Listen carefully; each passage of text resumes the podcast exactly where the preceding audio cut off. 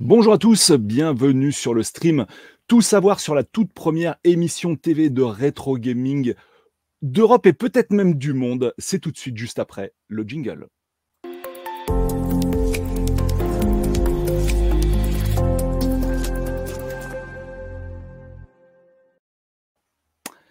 Bonjour à tous, vous l'avez entendu en intro, on va ici parler de ce qui probablement... D'abord, bonjour Jean, comment vas-tu? Bonjour. On va parler de ce qui est probablement, tu m'avais dit, et ça c'est une pure dinguerie, la toute première émission télévisuelle de rétro gaming.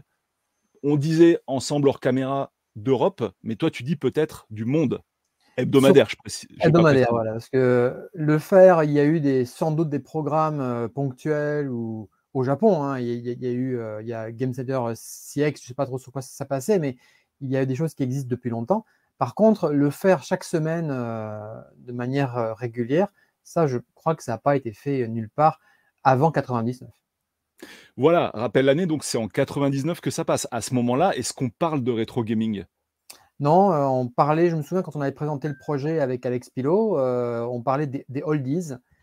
c'était encore, c'était le, comme ça qu'on appelait les vieux jeux parce que ça, c'était pas encore si vieux que ça puisque on était à l'époque de la PlayStation 1. Euh, la Dreamcast était sortie au Japon, mais pas encore en France. Et, euh, donc, bah, la, génération 16 euh, bits, c'était juste avant. Hein. C'était encore tout, frais. Il n'y avait que 3-4 ans qui venaient de, s'écouler. Donc, non, non, on parlait vraiment pas encore de, de rétro du tout encore. Eh ben, merci Jean pour ces précisions. Donc, c'est vraiment une pure dinguerie. Tu as été en avance de phase, mais un truc de fou, comme vous pouvez le voir. Euh, là, c'est très clair. Hein. tu as écrit l'histoire, clairement. L'histoire euh, médiatique du rétro gaming. Non, mais je trouve ça dingue. Vraiment, je trouve ça, mais totalement dingue. Non, mais euh, ce, que je peux faire, c'est. alors, déjà, je vais décrire un tout petit peu l'émission pour ceux qui ne la connaissent pas. Mémoire vive, donc, quand on, a, on a réalisé les premières émissions, donc, on avait, je vais y revenir après, on avait des moyens extrêmement réduits. Et on a donc fait quelque chose d'extrêmement simple, euh, c'est-à-dire donc on enregistrait des images de vieux jeux euh, qu'on avait sous la main, qu'on arrivait à avoir. On était vraiment euh, à l'époque où Internet était encore en 56K, où la DSL arrivait à peine dans les premières grosses villes françaises. donc on, enregistrait donc sur des cassettes, hein. on, était on, montait ça, on enregistrait encore sur cassette bêta. On va le montrer tout à l'heure. Ouais, euh, et donc, on a, on a demandé, voilà, on, a, on avait proposé cette émission. Donc, euh, on avait fait, on avait bricolé un générique, euh, vraiment avec trois fois rien. On avait donc mis des images de jeu et comme on n'avait pas de budget ou de temps ou de rien du tout pour mettre une voix off, on avait juste écrit du texte à l'image, comme dans les clips de MTV. Et puis, et puis après, voilà, donc on faisait ça. Ça durait, les, les quatre premières durent cinq minutes et demie, six minutes. C'était un peu l'anarchie. Et puis, dès la deuxième fournée, par contre, qu'on les faisait par pack de 4, euh, dès la, fournée suivante, on a établi 7 minutes comme durée fixe. Et ça, ça c'est resté pendant euh, jusqu'à la fin de la seconde saison. Ouais, là, donc on va revenir en détail sur l'ensemble des points que tu as donnés, mais je précise également que euh, on assiste au retour de l'émission, donc Mémoire vive V2, on va dire, ou version 2022, qui passe actuellement même sur Game One. C'est ça, tu confirmes? Oui. Voilà, et donc le plan de l'émission est le suivant, il est extrêmement simple. En première partie, nous allons parler de l'ancienne émission. On va vous plonger au cœur des coulisses, voir exactement comment ça s'est passé, d'où est partie l'idée, vraiment tous les détails euh, techniques qui sont ultra intéressants. Et en seconde partie, on va parler de la nouvelle émission. Il y a des questions qui vont revenir entre la première et la seconde partie, mais évidemment, comme ça va concerner des émissions différentes, eh bien les réponses ne seront pas les mêmes. Jean, je te propose de passer sur la première partie d'émission à savoir celle qui va parler de l'ancienne émission Mémoire vive, donc diffusée sur Game One à l'époque. Alors, petit, euh, pour commencer, on va dire. Bah, on, peut montrer le générique, absolument. On vous a préparé des tas de petits fichiers médias, les petits amis. Donc, on va vous montrer. Euh, Jean, on commence par quoi? Le tout, tout, tout ah bah, premier générique le tout premier. Donc là, ce qu'on va vous montrer, c'est le tout premier générique qui a été fait bah, de briquet de broc dans l'urgence, du coup, euh, par Jean ou Jean et Alex. Je ne sais pas, tu nous expliqueras tout à l'heure. Voici ce que ça donnait. Donc c'était euh, très sommaire et on va voir justement la progression des génériques en termes de qualité et en plus fait avec les moyens de l'époque. Donc ça, tu nous détailleras tout ça tout de suite.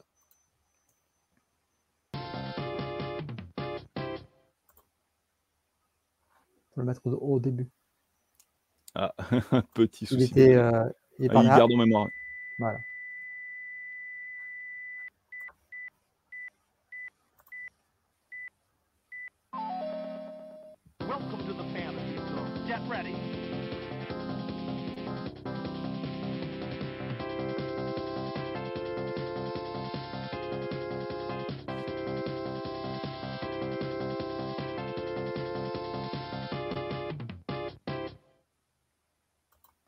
Alors, voilà, déjà les prémices de la suite. Euh, pour, euh, pour info, donc sa petite genèse, c'est Alex qui l'a monté. Donc, Alex avait déjà travaillé sur une idée de mémoire, de programme de, de rétro gaming avant que j'arrive à Game One ou alors juste après que je suis arrivé.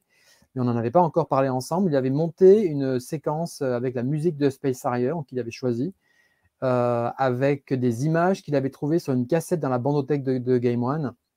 Et tous les jeux qui se sont montrés, enfin, il y a, il y a des jeux de, de Sega euh, des jeux de, PC Engine, mais tous les jeux viennent de la PC Engine. Euh, donc, il n'y a pas de Nintendo, il n'y a pas de micro, il n'y a rien du tout. Il n'y a que des, la même machine.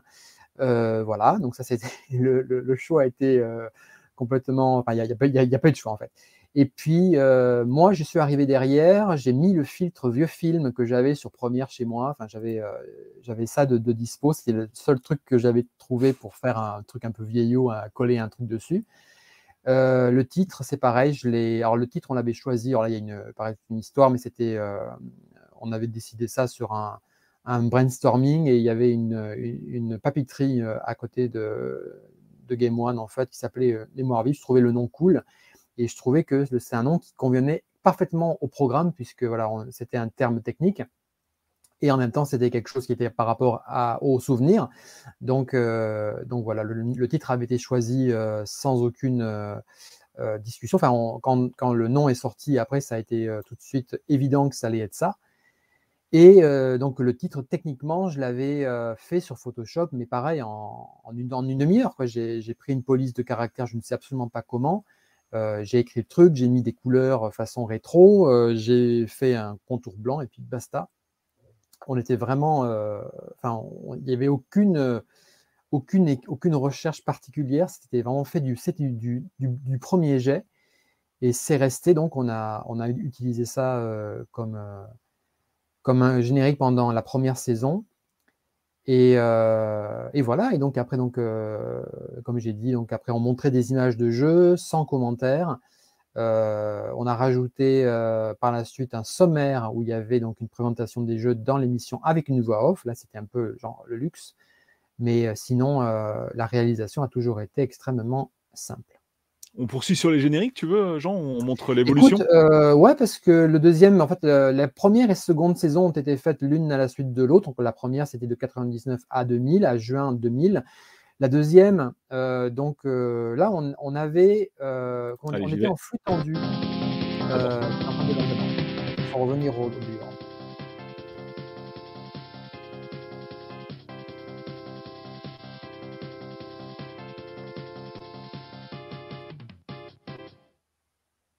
Donc là, plus gros boulot, hein, clairement. Voilà, plus gros boulot. Donc, ce qu'on avait fait, donc comme on avait euh, l'été hein, euh, pour, euh, pour y penser, avec Alex en début d'année, donc en fin août, on s'était on s'était retrouvé à Game One dans les nouveaux locaux. Key West et puis on avait alors on avait d'abord monté le matin on avait pris tout plein de rush qu'on avait enregistré nous-mêmes donc du coup pour les émissions de la première saison. Donc, on avait du Golden Axe, on avait euh, du Super Static, etc. On avait du Parodius. Euh, on avait donc moi, euh, je, crois que j'avais trouvé l'idée parce que oui, c'est moi qui avais amené l'idée qu'il fallait faire un truc avec les images, on rentre dedans, etc. avec des zooms. Alors c'est fait avec un avid, donc c'était les zooms sont moches, enfin c'est des zooms numériques plutôt laids, de vidéos qui sont en, en définition standard. Donc euh, voilà, quand on zoome dedans, c'est pixelisé, c'est moche.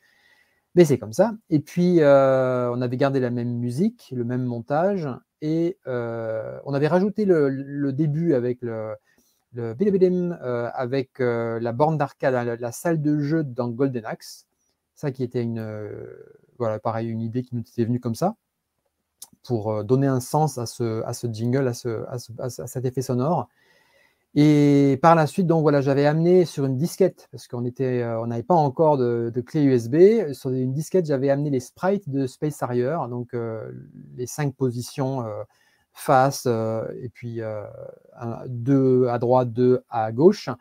Et avec Alex, donc on est allé sur un After Effects. Ni lui ni moi n'étions vraiment formés sur cette machine mais on, était arrivé à euh, animer le Space Harrier dans l'image. Dans je rappelle que Alex avait fait beaucoup euh, par rapport à ça, donc je ne sais pas s'il avait eu euh, de l'expérience avant, mais en tout cas, il, était arrivé à faire bouger le personnage. Et, voilà. Et puis après aussi, il y a une petite anecdote, c'est la mosaïque qui était à, la fin. Alors là aussi, comme on était avec des moyens techniques qui étaient donc de, 2000, hein, donc il y, a, il, y a 20, il y a 22 ans, les ordinateurs n'avaient pas du tout les mêmes mémoires que maintenant. Le, stockage, c'était vraiment quelques, quelques, gigas. Et euh, on n'avait pas pu faire euh, beaucoup de. on ne peut, pas mettre beaucoup de jeux. Il fallait les faire par, par bloc. Donc, euh, on avait fait des, des, comment dire, des mosaïques de jeux par 4, puis par, par, par 8, par 16. Et, et donc, à la fin, le fait que ça disparaisse de manière, euh, comment dire, euh, progressive, c'est par hasard. C'est parce qu'on avait mis les images légèrement euh, décalées pour pas qu'elles soient synchrones. Et, l'effacement est arrivé de la même manière un peu par hasard et on a trouvé que ça marchait bien. Donc ça, c'est un truc qui a été qu'on a gardé, mais qui n'était pas du tout voulu en fait initialement. Euh, voilà, voilà. Et puis après, euh, bah, c'est tout. En fait, on avait fait donc ce générique en, deux fois. Après, il y a les génériques de fin aussi qui s'inspirent d'un high score avec Opération Wolf, euh, mmh qui, alors, par la force des choses, en fait, était un peu l'emblème de, de l'émission parce que le premier générique montrait le personnage d'Opération Wolf, le mec avec un flingue à l'affichage du titre. Voilà, c'était vraiment par hasard. Quoi. on avait le rush, il, il, était là et on, on l'a juste gardé. Et c'est après, donc, si tu veux, on peut montrer le générique de la nouvelle saison. Tout à fait. Et j'allais juste dire, le, le high score te renseigne sur la personne qui avait le lead sur l'émission. Voilà, c'est ça. Donc, comme on alternait Alex et moi, euh, la première année, on avait un seul générique avec les noms qui, euh, qui, scrollaient, mais et puis même on avait mis les noms des, des, mais euh, les deux, ils s'appelaient Alex. Donc, c'était. non, il y en avait un qui s'appelait Alex, donc on l'avait on, on l'avait renommé Alif qui était un de ses surnoms, mais c'était vraiment n'importe quoi. Et le deuxième, ouais, donc il y avait euh, A-L-E-X euh, au niveau des lettres et puis euh, Alex en premier, ou bien c'était moi quand c'était les miens avec les jeux qui changeaient sur le côté. Mais voilà, c'était la petite anecdote. Et donc voilà, donc pour le générique de la nouvelle saison que j'ai fait donc il y a maintenant à peu près deux ans, je me suis en fait j'ai vraiment voulu faire ce qu'on avait voulu faire avec le, deuxième, à savoir rentrer dans le jeu euh, les images. déjà, on, est parti là, je, suis parti de la, de la salle de jeu, la même que j'ai refaite, hein, là avec beaucoup plus de temps et beaucoup plus de moyens avec, euh, avec After Effects. Donc j'ai remis la scène dans la salle de jeu, la borne d'arcade explose de la même manière. Euh, on rentre dans les jeux vidéo et voilà. Et puis avec le Space Harrier qui arrive, la mosaïque à la fin et les écrans qui disparaissent de manière un peu aléatoire. Eh ben, je te propose qu'on voit ça tout de suite. Et c'est parti. Et tu nous diras le temps que tu as mis pour faire ça, pour donner un petit peu une idée à ceux qui ont envie de se lancer dans les, dans les travaux vidéo sur After Effects. Allez, go.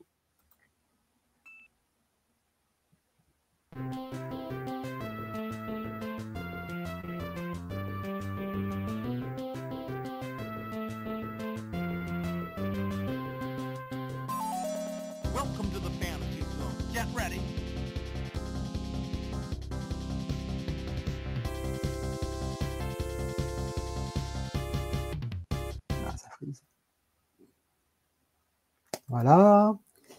En streaming, on a, on, a, on a bien vu parce que y a, les, images vont très vite et même sur YouTube, quand j'avais fait des tests, ça ne marchait pas toujours super bien. Euh, donc, euh, ouais, non, j'ai passé euh, des mois en fait hein, à, le faire parce que déjà, il y avait, enfin, déjà, le premier était plus long, je l'ai raccourci. j'avais essayé de mettre autant de jeux que je pouvais, donc il y en avait 80 ou un truc comme ça. Euh, puis je voulais vraiment faire un truc très très très varié. Euh, je voulais, j'ai aussi j'ai passé beaucoup de temps à faire la, mosaïque. Il y a 108 jeux. derrière. Il ne reste que quelques secondes, mais tous les jeux sont différents. donc j'ai joué à chacun des jeux pendant au moins 30 secondes, enfin en général pendant 5 minutes, pardon, pour avoir suffisamment d'images pour faire une, mosaïque en arrière-plan qui tienne la route. Euh, et puis après, euh, donc voilà, donc en fait, j'ai passé beaucoup beaucoup de temps à essayer de faire rentrer les images des jeux parce que c'était pas du tout évident au départ. Euh, donc j'ai essayé plusieurs façons. J'ai réduit le nombre de jeux, j'ai varié la fréquence des jeux. J'en ai mis par transparence parce que ça, ça fonctionnait mieux.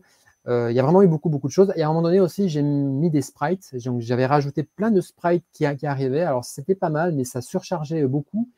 Et surtout, ça. Enfin, une, des contraintes qu'on avait par rapport à Game One, c'était qu'il fallait qu'on demande l'autorisation à tous les ayants droit euh, des jeux pour avoir l'autorisation d'utiliser les images des jeux. Et donc, les, euh, donc il y en a une quarantaine, hein, les jeux de l'introduction il a fallu qu'on recherche euh, les gens les uns pour une seconde de jeu. Euh, ça, a été fait. Et, euh, donc, voilà, les sprites de jeu augmentaient considérablement le nombre de demandes à faire. Donc, pour cette raison, je les avais supprimés. Là, on voit la différence entre les contraintes Internet, YouTube et, télé. Hein. C'est, ça il y, avait, mais c'était aussi, alors ça tombait assez, enfin, ça tombait bien quand j'ai commencé le projet, alors en fait, là, je, suis en train de parler de, la nouvelle. Hein, euh, on va revenir sur les anciennes euh, pour, ne euh, pas zapper. Mais quand je me suis lancé donc dans cette nouvelle aventure, tout, seul hein, depuis le Japon, même c'est un projet indépendant. D'abord, je n'étais pas, du tout en train de me dire que ça allait passer sur Game One. C'était pas du tout dans mes dans mes projets. j'ai Qu'est-ce que je voulais dire euh, Oui, euh, je, me suis imposé en fait un format de télévision de 13 minutes euh, fixe. je en fait, je voulais faire un programme de télévision, même si c'était sur YouTube, même si c'était, ça allait finir sur, sur, sur le net. Je voulais faire quelque chose qui me rappelle en fait simplement la production des émissions qu'on faisait avant. Il y avait un rythme, il y avait une, une rigueur de durée qui était euh, une contrainte, mais finalement, enfin, moi j'aime bien ça. C'était, euh, ça donnait euh, aux émissions un rythme qui était, voilà, il n'y avait pas des émissions courtes, des émissions longues, et ça nous obligeait à construire l'émission par rapport à la durée qu'on avait, et c'était assez bien. Enfin bref, c'est une manière de travailler qui est différente de celle des youtubeurs, je pense. mais c'était comme voilà, comme je me lançais là-dedans tout seul 20 ans après, et qu'entre-temps, il y a eu des, centaines, des milliers de gars qui ont fait des vidéos de rétro gaming sur, euh, sur YouTube. Moi, j'y suis allé avec, euh, avec mes propres euh, règles et surtout, si possible, des choses différentes. Voilà. Donc, donc voilà. Alors, donc pour le revival, ouais, si tu veux, on va revenir un petit peu. On en, ouais, on en parlait en intro, donc il s'agit pour la première version de la toute première émission de rétro gaming à la télé. on le disait, un peut-être du monde, mais du coup, qui est à l'origine de cette idée à la base? Comment tout a commencé avec Mémoire vive? Tout a commencé en fait euh, vraiment euh, Alex et moi quoi. C'est il n'y a rien d'autre euh, à dire. moi ça, m'intéressait. personnellement, tout en ayant une Mega Drive, je jouais encore à l'Amstrad. Tout en ayant une, PlayStation, je jouais encore à, des vieux trucs. Hein. J'ai joué à, à, mon Amstrad très très longtemps, même si c'était complètement obsolète.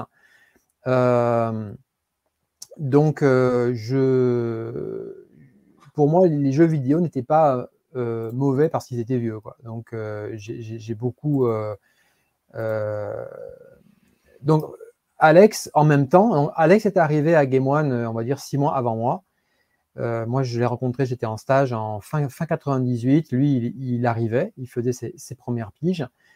moi, je suis reparti finir mes, études et je suis revenu en juin, enfin juillet, euh, à Game One. Euh, et donc, je l'ai retrouvé là-bas. Et euh, en fait, on a, je sais plus trop qui en a parlé, mais on, avait discuté voilà, de, faire un truc sur les vieux jeux, qu'on n'en parlait pas. Et puis, il m'a dit oui, moi aussi, etc. Et puis, on s'est mis, on s'est mis ensemble pour, pour la faire. Lui, il était déjà un peu, un, peu plus implanté que moi. moi, donc j'arrivais, mais j'avais donc du coup, on, était deux, donc je double l'effectif. Et, voilà, en fait, ça c'est. On nous a et aussi voilà, donc j'ai pu faire un Twitch avec Patrick Sarea, qui a été le directeur des programmes à l'époque où Mémoire Vive a commencé. Et il nous a raconté en fait beaucoup d'histoires. Enfin, il m'a raconté beaucoup d'histoires dans, dans, ce live sur le fait qu'en fait, Mémoire Vive était une émission qui était fantôme. Elle n'était pas budgétée, elle n'était pas officielle. Elle était, on était payé, mais on était payé pour travailler à Game One, mais on n'était pas payé pour faire cette émission. Donc en fait, elle, ne coûtait rien officiellement parce qu'elle n'existait pas dans le, budget. ça a été vraiment un, concours de, circonstances, d'arrangement et le fait que voilà, on avait deux gars euh, qui voulaient le faire, qui voulaient le faire et qui étaient prêts à passer des, soirées, des, week-ends, euh, à bosser, euh, voilà quoi. Par rapport, donc voilà, Alex et moi, donc en fait, on, a bossé dessus et on y est avec nous. Après, on a eu évidemment les gens pour le mix qui, ont, qui étaient là, mais bon, qui faisaient leur taf, c'était quelque chose de normal. Mais sinon, on, on était vraiment que tous les deux pour le faire. Et euh, aussi, voilà, on faisait ça pour des raisons toujours de budget à tour de rôle. Euh, donc, une personne s'occupait des émissions du mois. Euh, en trois jours, il fallait faire quatre émissions, donc pour faire les quatre semaines, de, de 7 minutes. Et donc, premier jour était la journée d'enregistrement. et où on enregistrait toutes les images des jeux qui allaient servir pour les, quatre émissions. Il pouvait y avoir euh, donc deux, trois, quatre jeux par émission, donc il fallait euh, être efficace. Euh, souvent, les journées d'enregistrement duraient plutôt tard parce qu'il fallait, voilà, il fallait le temps. Et puis après, on allait monter ça. On avait deux, jours. On, avait accès à un banc à vide, donc un banc de montage virtuel hein, comme première. Et là, on pouvait monter donc plus rapidement quand même qu'avec un banc cut, bah, avec un, magnéto, euh, et mettre tout de suite les, titres, les fondus, etc. Ça, on pouvait faire euh, déjà l'émission de manière définitive. Euh, et donc, on avait deux jours pour faire ça. Donc, il y avait un, template, hein, il y avait un mode opératoire avec un donc, générique, jingle, etc., qui était relativement décidé, mais très simple, hein, mais qui était décidé. Donc, après, on, remplissait, on mettait les images des jeux, on montait ça, on essayait de faire un truc joli. Euh, un peu clippé pour le rendre un peu plus. le problème, c'est que souvent, les, vieux jeux sont pas souvent super marrants à regarder euh, d'un bloc. Donc, euh, il fallait garder là une musique de fond peut-être, et puis mettre des images du jeu qu'on montait un peu comme un, clip. Ça, dépendait beaucoup du jeu. Euh, voilà, donc c'était euh, et donc aussi pour euh, pour mémoire. donc Alex, lui, a travaillé à Game One plus longtemps que moi. Moi, j'ai travaillé à Game One à temps plein que un an. Et la deuxième année, donc j'étais j'étais plus là, je travaillais à TF1 et mais néanmoins, donc, je revenais à Game One pour faire ces émissions. Donc trois jours dans le mois, sauf quand Alex le faisait. voilà, je revenais. Ah, et aussi un truc, c'est que Alex n'avait pas d'ordinateur. Euh, d'ailleurs, il en parle donc dans le, dans le making-of euh, qu'on avait fait il y a 18 ans, euh, avant que je parte vivre au, Japon. On avait fait une petite vidéo qui est sur ma chaîne, donc si vous voulez la voir. Je vais partager le lien. Et donc, on avait. Voilà, Alex n'avait pas d'ordinateur, donc en général, je l'accompagnais pour ça. Je, je venais avec mon, mon, ordinateur. Il y avait sur le disque dur, il y avait toutes les ROM que j'avais pu trouver euh, sur le net, hein, euh, Mega etc. Mais encore une fois, on, jouait aux jeux qu'on connaissait, c'est-à-dire euh, il fallait qu'on connaisse les jeux, il fallait qu'on sache de quoi on parle. Donc il n'y avait pas encore Wikipédia, il n'y avait pas tous les fandoms, tous les fandoms qu'il y a maintenant. Donc pour trouver des informations sur, sur Splatterhouse 2 ou un truc comme ça, mais alors il y avait sur il n'y avait rien.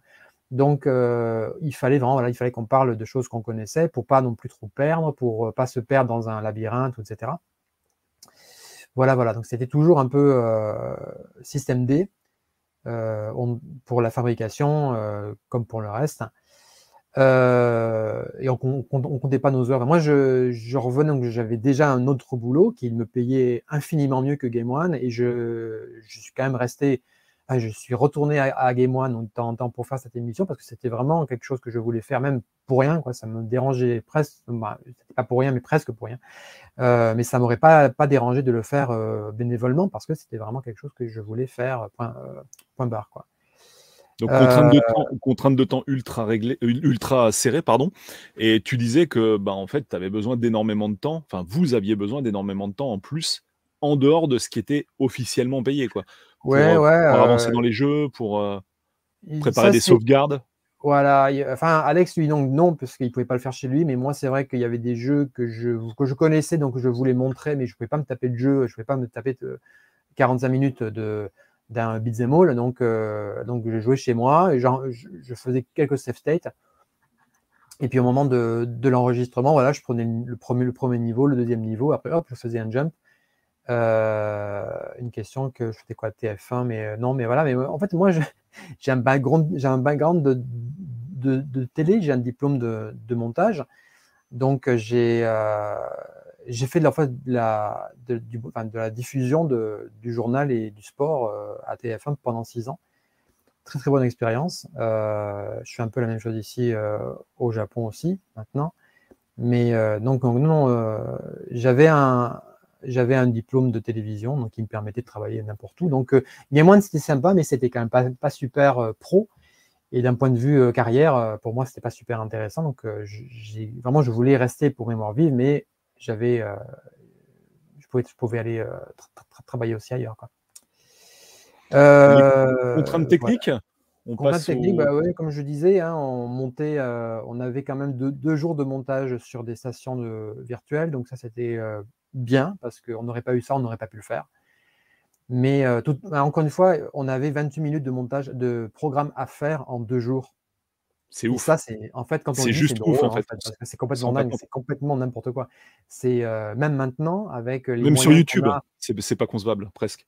Même non non parce que en fait euh, même en, en, comptant le temps qu'il faut pour numériser les rushs, à savoir on avait à peu près deux cassettes de une heure et demie, donc on avait maximum deux heures, trois heures de rush, donc il fallait déjà numériser ça euh, ça prenait le temps de ça, hein, le temps de les lire, le temps de les, les, enregistrer. Puis il fallait donc monter, mais là, encore une fois, heureusement, on pouvait monter ça un peu euh, par, par, bloc et regarder combien de temps est-ce qu'il restait, etc., faire des, des, petits mix euh, grâce au montage virtuel. c'est là, on est envoie une vidéo de Alex qui est en train de montrer comment on faisait pour enregistrer les, les images des jeux, donc avec un magnétoscope bêta. lui, il avait amené donc une, une Neo Geo pour pour, euh, jouer à, donc, euh, au jeu, ou alors là, Saturne. Donc il fallait passer par plusieurs étapes de, de, formatage pour avoir une image qu'on puisse monter ensuite. Voilà, voilà. Super intéressant. Euh, les moyens ont bien évolué quand même en termes ah oui, les moyens ont évolué. Donc maintenant, on peut enregistrer la partie entière. On l'importe on, dans, le, dans le soft de, de, montage, ça prend une seconde. Et on peut monter ce qu'on veut. On peut stocker plusieurs centaines de, de gigas, plusieurs terras, alors qu'avant, euh, pour info, donc, les... quand on avait une station, de montage virtuel, professionnel pour faire du montage, hein, vraiment pour les montages de Canal+, de TF1, c'était le même truc. On avait du 2, du 2 fois 9 gigas euh, stripé, on disait donc en RAID, euh, on avait donc 18 gigas de, données pour faire un, des fois un documentaire de une heure. Quoi. Donc il fallait être complètement économe, il fallait numériser en basse résolution, monter, et après on, conformait, c'est on renumérisait uniquement les, parties utiles. Ah, c'était complètement différent de, maintenant où on fait du 4K non, non, compressé, euh, comme ça. Tu imagines que maintenant n'importe quel particulier a accès à des moyens je sais pas, infiniment plus puissants que ce que vous aviez avec un téléphone, Avec un téléphone, avec un smartphone, on peut, on peut numériser des trucs, on peut enregistrer des sources. Et aussi, ce qui a beaucoup changé, c'est le format HDMI, puisque avant il y avait, des euh, prises analogiques. Hein, C'était euh, donc une Péritel ou, euh, du, Cinch. Et donc, pour rentrer ça sur un ordinateur, ben, on ne pouvait pas, il fallait une, carte d'acquisition. Donc, les sorties S-Vidéo des ordinateurs, elles étaient dégueulasses. Donc, faire ça chez soi, c'était pas, pas possible. Il fallait avoir un, convertisseur, un truc qui valait, je sais pas, peut-être 10 000 francs, donc 1500 euh, euros ou plus, euh, pour avoir euh, l'appareil qui permettait de convertir le, signal et de, donner une, synchro pour qu'il soit regardable. Alors que maintenant, encore une fois, avec un, enregistreur à, à, 50 euros, on peut enregistrer des images en, haute résolution qui sortent d'une Switch ou d'un ordinateur et on peut enregistrer des rushs pour faire quelque chose. Voilà, voilà. Et puis après, en éditorial aussi, alors je vais en parler un petit peu. Donc, je disais, on faisait les jeux qu'on pouvait, hein, qu'on avait, auxquels on avait accès et aussi qu'on connaissait. et puis, ça faisait que en fait, on parlait un peu toujours des mêmes trucs. moi, beaucoup d'Amstrad et beaucoup de, Sega. Alex, c'était plus de, de l'Atari ST et de la PC Engine, de la Neo Geo. C'était les, machines avec lesquelles on était les plus familiers. Euh, donc ça, c'est une chose que j'ai beaucoup regretté euh, pendant euh, les anciennes émissions, que même à l'époque, je me disais, des fois, il y a des émissions que je faisais, et puis je me disais, putain merde, celle-là, elle est, elle est moche parce que bah, je me suis trompé, j'ai pas bien choisi, etc. Mais on n'avait pas de, deuxième chance. Quoi. Il fallait qu'on les fasse, et quand elles étaient faites, elles étaient faites. Donc on n'allait pas revenir dessus. Euh, donc, quand j'ai fait ce, revival, quand j'ai pensé à ça, euh, j'ai vraiment pensé au fait de le faire de la manière la plus euh, universelle possible, la manière la plus encyclopédique possible. et donc, donc, par exemple, même pour le générique d'introduction, j'ai vraiment tenu à ce qu'il y ait un équilibre entre les consoles, les PC, l'arcade, le Japon, l'Europe. Euh, je vous, il, y a, des années aussi, évidemment, on, commence euh, par, des jeux anciens et on avance dans le temps. Ça, c'est donc le, générique de la seconde saison. Ça, c'est, euh, là, on a mis un peu ce qu'on avait sous la main. C'est vraiment pour le générique de la, nouvelle saison, de la, de, la, voilà, de, celle-ci. Anecdote aussi, le, logo JM, c'est un logo que j'avais fait sur, un, sur Amstrad il y a, il y a une, une trentaine d'années que j'ai refait pour cette émission. Donc là, on commence avec Space Invader, avec Donkey Kong, on continue avec du Mario, mais il y a du PC 88, il y a de l'Amstrad, il y a du, euh, il y a de euh, l'Amiga, euh, il y a beaucoup beaucoup de, jeux, voilà, de formats qui sont différents. Et même une, anecdote sur la réalisation de la mosaïque, donc qui est, à, à, la fin et qu'on voit vraiment pendant deux secondes. Euh, j'ai fait attention à ne pas mettre trop de jeux Sega ou arcade d'un seul bloc parce qu'il fallait que je les répartisse. Les j'en avais 120, euh, 130. Il fallait que, que je les, euh, que je les répartisse sur la grille. Et donc, j'ai pris des, des post-it, des, des, des, surligneurs et j'ai euh, fait une mosaïque en m'assurant qu'il n'y ait pas deux jeux PC euh, qui soient l'un à, côté de l'autre pour avoir une mosaïque à la fin qui soit, qui soit jolie, qui soit bien euh, comment dire, variée, qui n'ait pas de bloc de couleurs et après un gros bloc noir ici.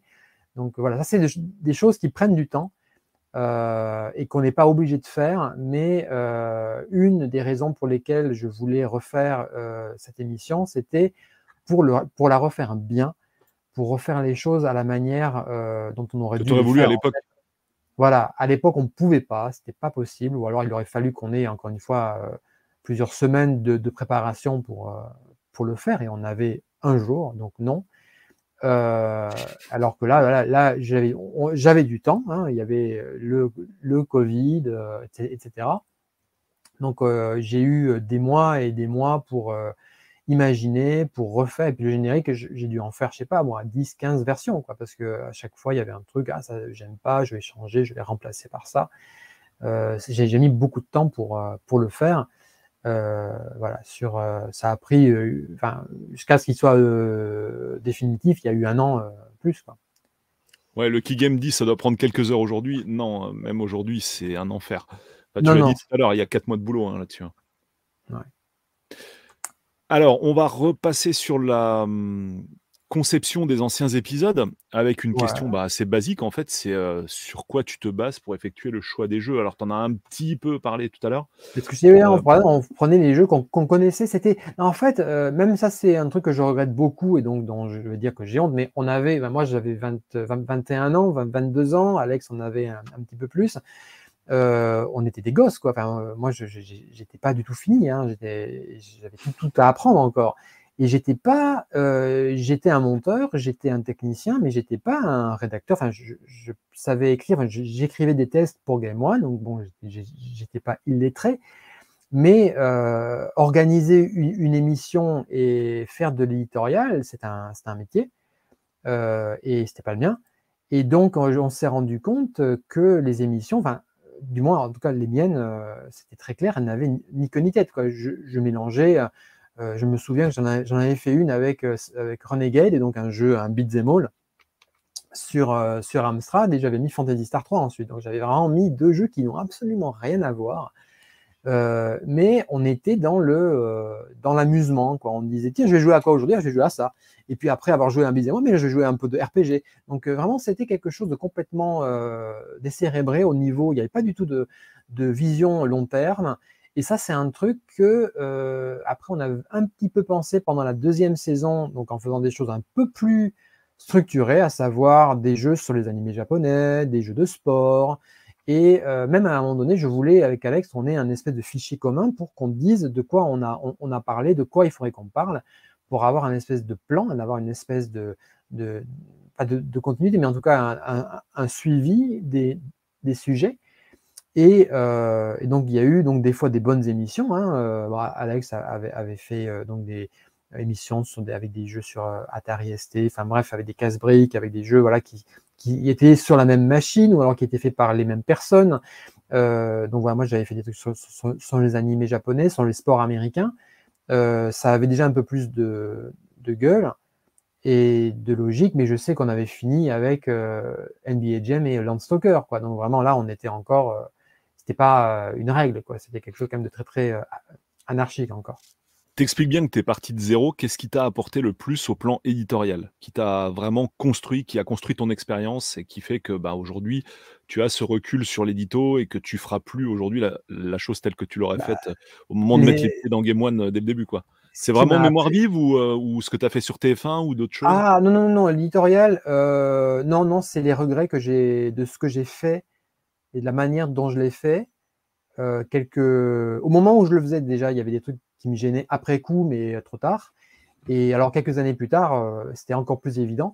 Donc, si je refaisais euh, cette, émission, donc, qui était une idée quand même de longue date, il y a, une quinzaine d'années, hein, je voulais refaire un, un tribute, je voulais faire un petit jubilé pour Mémoire Vie, je voulais faire une émission spéciale. Mais là, je sais que l'idée, il n'y avait pas du tout de, de trame. C'était juste, on va mettre des jeux, ça va être euh, coloré, on va mettre des trucs, euh, des animations. Mais il n'y avait pas du tout de, plan, il n'y avait pas de, voilà, il n'y avait, pas du tout une valeur euh, encyclopédique, quoi. C'était vraiment du, du. Et, et c'est en faisant l'émission que je me suis rendu compte que le, voilà, que mélanger des jeux qui n'ont rien à voir, c'était pas forcément très bien. Que aussi, si je voulais faire une série, si je voulais pas en faire que un, il fallait que, voilà, que je fasse des thèmes. Donc, euh, la première euh, idée que j'avais eue de faire un, pilote, c'était avec Batman. Mais en regardant les jeux de Batman qu'il y avait, ben, j'en avais quand même beaucoup, beaucoup. Donc, euh, je me dis que c'est un, pilote qui allait être très long. Donc, je suis allé sur Thunder Force parce que je connaissais à peu près tous les jeux sauf le, premier. donc, c'était pour moi le, meilleur thème que je pouvais trouver pour, pour, voilà, pour, pour commencer et faire une émission. Voilà, alors là, on était avec le même éditeur euh, sur des consoles plutôt Sega et, euh, et puis euh, voilà, et puis une série voilà qui est limitée, qui commence, qui s'arrête au sixième avec quelques petits spin-offs et puis donc la, la, durée et tout était bien en fait. C'était une, le format était bon et parce que il y a eu cette, cette, émission qui a montré que la formule fonctionnait euh, voilà, donc on a, enfin, j'ai continué à le faire de la même façon, quoi. quels sont les retours Quels sont les retours que tu as eu Est-ce que tu as déjà, est-ce que tu en as eu? J'imagine que oui, quoi, parce que c'est vrai qu'à cette époque, il n'y avait pas une telle interactivité entre le créateur et le viewer. Tu vois ce que je veux dire? Et, euh, et, donc, euh, bah, j'imagine que voilà, tes amis regardaient ce que tu faisais sur Game One. Les retours que tu as eu, c'était quoi en fait globalement? Alors, pas, seulement positifs ou négatifs, mais les remarques des gens. Enfin, au global, qu'est-ce qu'il y avait comme remarques? Alors, à l'époque, déjà, mes amis, non, parce qu'ils ils enfin, Game One, il fallait avoir le SAT ou le, mmh le, satellite ou alors le câble peut-être, mais à 20 ans, on n'a pas le câble. Hein, enfin, ça, coûtait bonbon et puis on était toujours en train de, déménager ou de vivre chez un pote ou un truc comme ça. Donc, non, non, on avait. Si on, déjà, le net, tout le monde ne l'avait pas. moi, je ne l'avais pas eu. Moi, je l'ai eu vraiment peut-être mes ma était, était déjà fini quand j'ai eu le net, je crois, chez moi. Donc vraiment, c'était euh, euh, c'était une époque différente, quoi. C'était pas du tout comme, comme maintenant. Euh, non, mes parents ne regardaient pas mes donc ils n'avaient pas me dire s'ils aimaient. mes copains ne la regardaient pas. On avait un peu de feedback de la part de sur le forum de, de la chaîne. Donc j'avais ah, rencontré même des, des, fans. Il y avait David de, Gros, Gros, Pixel, qui est devenu un, ami après, euh, voilà, qui était venu euh, jusqu'à Paris. J'avais invité les gens chez moi. On il y en avait, je crois, trois qui étaient venus. Deux sont devenus des potes.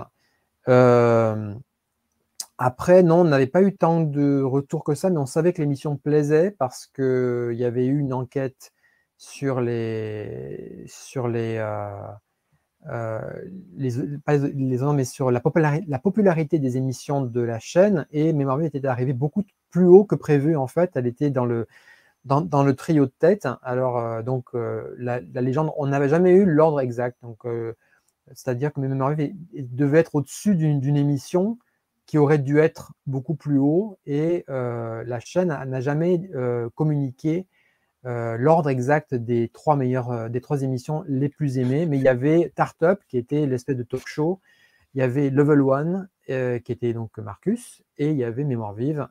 Et donc voilà donc je pense que Level One était premier parce que Marcus évidemment avait une popularité déjà qui était énorme.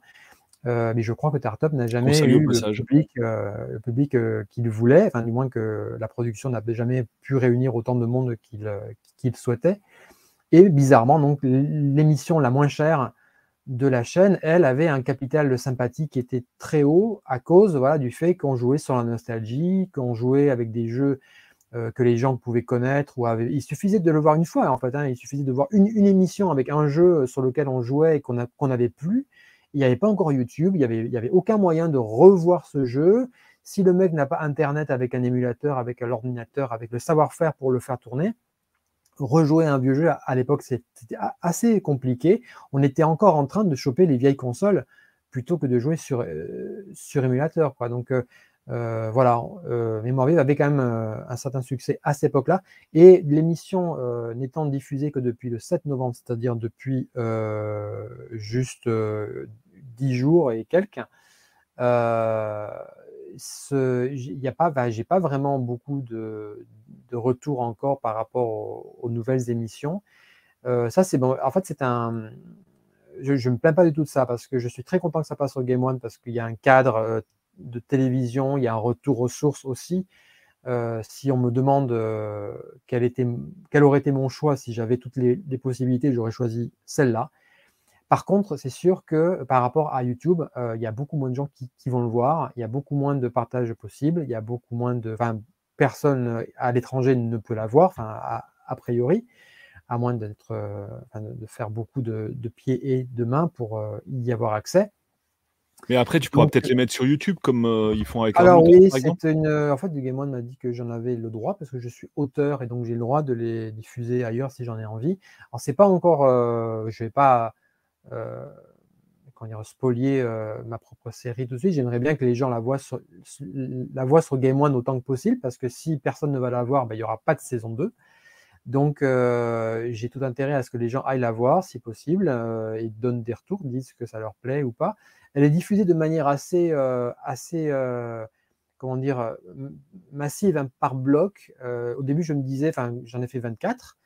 Je pensais que ça allait être diffusé chaque semaine, comme on faisait avant en multidiffusion, mais en fait, non, non, ils ont pris la décision de, le diffuser par bloc. Donc, dès la première euh, journée, en fait, il y en avait cinq. Euh, non, pardon, il y en avait trois. Donc, euh, trois émissions le, le, matin et après deux le soir, mais en, reprenant les deux qui ont été diffusées déjà avant. Mais il y avait quand même trois nouvelles émissions de, de par jour pendant les premières semaines. Donc, bah, donc la, tota-, totalité de, la série a été diffusée en quelques semaines. et donc, du coup, ça tourne. Et en regardant la chaîne, au moment où, ça passe, donc le matin, là, c'est à 7h15 et à 22h, donc le soir, on, tombera en général sur des émissions qu'on n'a pas trop vues encore parce que justement, elles, tournent toutes. voilà, qui est un, un bon choix, je pense. Euh, par contre, voilà, euh, pendant l'année, elles vont être beaucoup diffusées.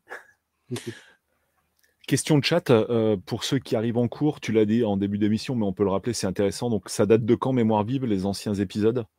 Donc, les, les premiers ont été diffusés en décembre 99 ou novembre. Enfin, c'était vraiment en fin d'année parce qu'on était. Moi, je suis arrivé en août à Game One, le temps de mettre ça en place. Euh, on avait peut-être fait les émissions au mois d'octobre, et puis euh, le temps d'en faire quelques autres, et puis pouf, euh, en décembre, c'était à l'antenne. là, il y a un commentaire si Nolaf existait encore. Ben, en fait, sur Nolaf, il y a eu mieux, il y a eu Retro and Magic, qui était une excellente émission de rétro gaming. D'ailleurs, euh, donc euh, clin d'œil à mémoire vive, puisque Retro and Magic, c'est RAM. Et RAM, c'est la mémoire vive de l'ordinateur. Donc, c'était le petit clin d'œil qu'Alex avait inclus. Euh, oui, évidemment, enfin, non, enfin, Game One et No Life sont deux chaînes qui peuvent exister. non, ça aurait été la même chose, je pense, que le nombre de téléspectateurs n'était pas forcément supérieur. voilà, mais, mais Retro and Magic était aussi une excellente émission. Alors, est-ce que Game One y croyait à cette émission la, la, première, euh, la vieille? Voilà, la vieille. La vieille, en fait, euh, au début, non, parce que vraiment, comme je disais, on nous a laissé faire. Hein, euh, tout le monde s'en foutait. Enfin, ça, n'était pas produit, il n'y avait pas de budget, il n'y avait pas de. Personne de la production ne mettait son nez dans ce qu'on faisait. c'était, c'était bien parce que du coup, on faisait ce qu'on avait envie. Il y avait un côté. et puis, on est, enfin, vraiment, on était. moi, j'avais la moitié de l'âge que j'ai aujourd'hui. Euh, j'étais fou de joie, j'étais super content. Euh, je faisais en, semaine, je faisais des tests de jeux ou des montages pour euh, d'autres programmes ou des clips. Et puis voilà, et puis j'avais trois jours après, pendant le mois, où j'allais faire un truc à moi, où j'allais travailler tout seul et tout sur un truc qui me tient à cœur. Donc c'était top. Et donc le reste de la de la production s'en foutait un peu, nous regardait, on va dire, comme deux, gamins qui s'amusaient à, montrer des trucs qui n'intéressent pas forcément beaucoup de monde. Mais en fait, voilà, c'est là où, on se trompait et où on était avant, avant-gardiste, hein, puisque le rétro gaming, bon, n'était euh, pas encore si vieux, mais euh, voilà, maintenant c'est devenu un, marché euh, gigantesque où on vend beaucoup de choses, où les jeux se revendent à prix d'or, où les vieilles machines sont recherchées et où, euh, donc, euh, chose très bien, on ressort les vieilles consoles. Hein. il y a des, les, Mega Drive Mini, les Super Nintendo Mini euh, qui sortent. Ça, c'est une très très bonne chose. Des, petites bandes d'arcade aussi, comme il y a ici avec la Astro City. ça, ce sont des choses que je trouve très très bien, mais qui n'existaient pas du tout avant. Donc, du coup, tu disais la liberté éditoriale aussi, elle était totale, quoi, en fait. Hein. on vous laissait faire à 100%. Comme on ne surveillait pas, on faisait ce qu'on avait envie, mais Là encore aussi, pour euh, avoir un mot à dire, il aurait fallu qu'ils s'y connaissent. Et déjà, euh, être au courant des jeux qui sortent, c'est pas toujours très facile, mais on va dire c'est au moins l'actualité. Être au courant euh, de, jeux qui sont sortis il y a 10 ans ou plus, et encore une fois, voilà, si on n'y a pas joué à ce moment-là, ben, on ne les connaît pas. Il n'y avait pas encore de Bible, il n'y avait pas encore de, de, Wikipédia qui pouvait lister les jeux de, quoi que ce soit. C'est pour ça que Alex et moi, on montrait notre vision du rétro gaming avec quelque chose d'extrêmement personnel. Euh, j'ai presque jamais montré de jeux auxquels je n'ai pas joué de manière euh, soutenue quand euh, j'étais gosse. tous les jeux que je mettais dans, dans le mémoire vive étaient des jeux que je connaissais, que je voulais partager.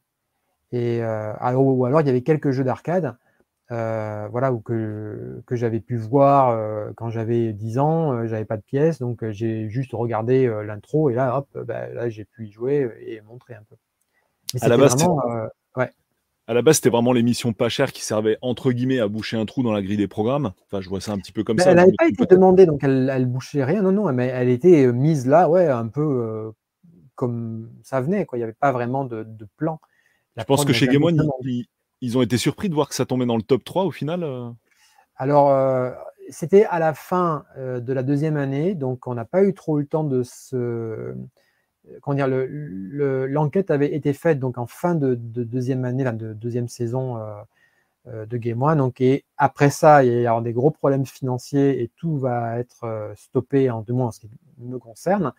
donc, il n'y a pas vraiment donc, eu l'occasion de se de, trop euh, fouiller ou chercher euh, le fin mot de, l'histoire, mais oui, euh, ce qui était vraiment et qu'on était très content de savoir, sans non plus, après, il fallait pas que ça devienne les, rivaux de, qui que ce soit, mais on avait fait une émission qui, voilà, qui était faite avec des bouts de ficelle, mais qui marchait. Et moi, c'était quelque chose, c'était en fait une série B, hein, quelque part c'est euh, fait quelque chose avec euh, trois fois rien, avec des gens qui ont très très envie de le faire. Et des fois ça marche, et des fois ça marche pas. Ben, là, il y avait des émissions qui se tenaient la route, qui étaient bien. Il y en a qui, étaient ratées, hein. il y en avait qui n'étaient pas, super intéressantes ou qui, euh, manquaient, voilà, qui manquaient une trame. mais il y en a certaines, voilà, quand je les regarde encore aujourd'hui, je me dis qu'elles elles passent très bien. Et ben justement, ça tombe bien, ça me fait rebondir sur la question d'après. Est-ce que tu as eu des euh, regrets ou que tu as estimé que certaines choses étaient des mauvais choix? Je parle, je parle pas forcément de la sélection des jeux, ça on a pas mal parlé de comment ça se passait, de ce que tu aurais préféré faire et tout, mais, mais plus au niveau de peut-être du format ou de choses que tu aurais finalement a posteriori fait différemment, etc. Est-ce que tu vois des choses comme ça? La seule chose qu'on aurait peut-être euh, voulu faire, c'était mettre une voix off euh, de manière un peu plus soutenue parce que c'était un programme quand même qui, demandait aux spectateurs d'être un peu patient pour se taper euh, des images de jeux sans aucun, sans aucun commentaire. Donc c'était un des, une des, des requêtes de, la chaîne pour son retour était donc de mettre une voix off. Donc là, je suis entièrement d'accord. même en, en l'état, les nouvelles émissions des fois manquent un petit peu encore de d'informations. c'était bon. je parle surtout des anciennes là. Non, non, là, je parle des, nouvelles émissions, donc euh, où il y a un commentaire oral, euh, mais, euh, mais donc où il y aurait peut-être vocation à en avoir un peu plus, ou en tout cas de manière un peu plus adaptée. Les, anciennes, non, c'était, c'était, on n'a pas regretté parce qu'on n'avait pas du tout pensé qu'on pouvait le faire, donc il n'y avait pas vraiment, on faisait ce qu'on pouvait. Voilà, les, anciennes, t'estimes que vous avez fait le max à, ah oui, on a fait le max. Vous aviez, on ne pouvait pas faire mieux. On pouvait pas faire mieux à, cette époque-là. C'était pas, pas possible de faire différemment, en fait. Ok. Euh, quelle est la partie, quelle fut la partie la plus compliquée du travail pour les anciens épisodes, selon toi?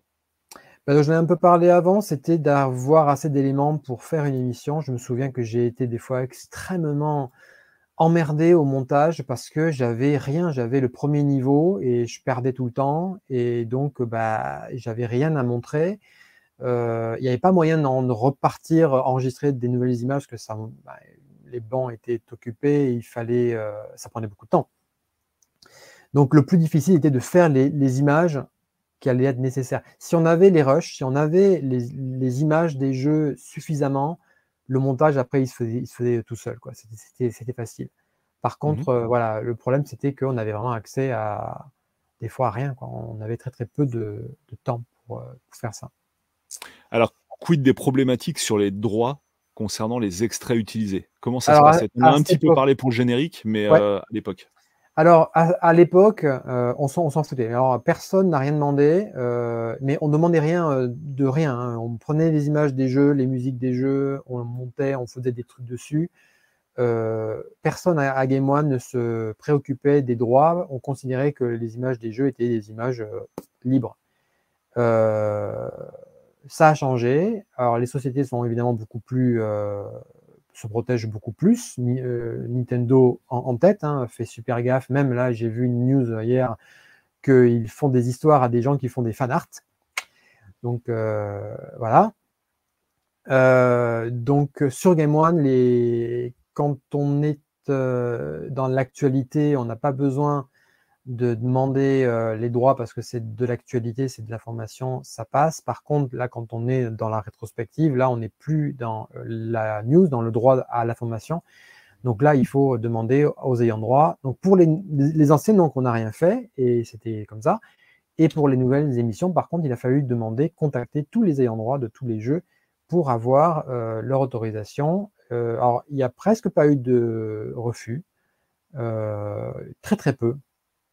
Je ne donnerai pas de nom, mais euh, ça s'est plutôt bien, bien passé. Euh, avec des fois des sociétés où on se disait, il y en a donc les deux sur euh, Disney, Mickey et Donald. je les ai fait sans me soucier des droits et après, on... le gars qui s'est occupé de faire les lettres, il a beaucoup transpiré, je pense, quand il a, quand il a appuyé sur envoyer. Euh, bah, ils ont été très cool. Euh, euh, Disney a été super sympa. Ils ont, ils ont dit oui à, tout. donc les jeux de Castle of Illusion, etc. C'est passé sans problème.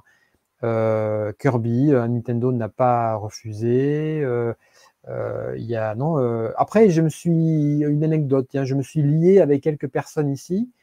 donc, ça nous a permis de rencontrer ou de contacter des gens. Alors déjà, les gens de Embracer, donc euh, en, Scandinave, je ne sais plus s'ils sont en Suède ou, euh, euh, en Finlande, mais donc ce sont des Norvégiens, pardon, donc des, Scandinaves qui rachètent en ce moment des droits de Tomb Raider notamment, et, etc. Et donc ils nous ont beaucoup aidés pour retrouver les ayants droit de jeux PC ou de jeux, enfin de jeux sur ordinateur, sur micro. Ça m'a permis de, au Japon, donc voilà, je me suis occupé, euh, j'ai pris la main sur euh, les éditeurs japonais parce que voilà, je suis à, Tokyo et je parle un peu japonais quand même.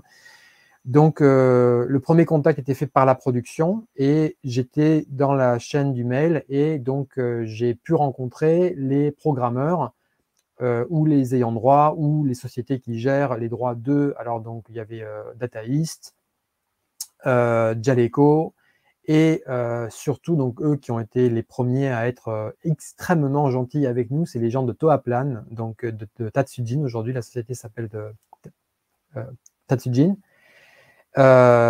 et donc, ils étaient, ils sont dans ce business, ce sont les mêmes personnes, donc principalement donc, Masahiro Yuge et Tatsuya Uemura, qui sont encore donc qui, qui ont fait les jeux donc de donc Zero Wing, Flying Shark, euh, Hellfire, tout ça, c'est eux, Slapfight, c'est eux.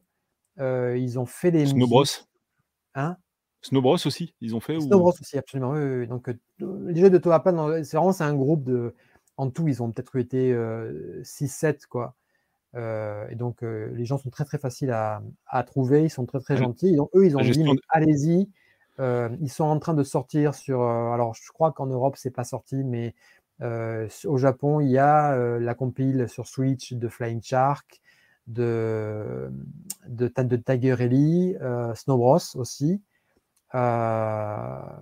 Sur, en France, c'est peut-être qu'on les trouvera sur le sur le eShop, c'est possible. Ça, c'est un peu comme Valis, donc qui a été diffusé par Edia, encore une autre boîte qui a racheté les, qui possède les droits de Telenet donc, euh, c'est vraiment, euh, j'ai pu rencontrer des gens donc de Sunsoft, etc., euh, qui ont été très très gentils, qui ont souvent, voilà, qui ont intérêt à ce qu'on parle d'eux et qui nous ont donné les, tout de suite les, autorisations qu'on avait besoin pour qu'on fasse l'émission tranquillement.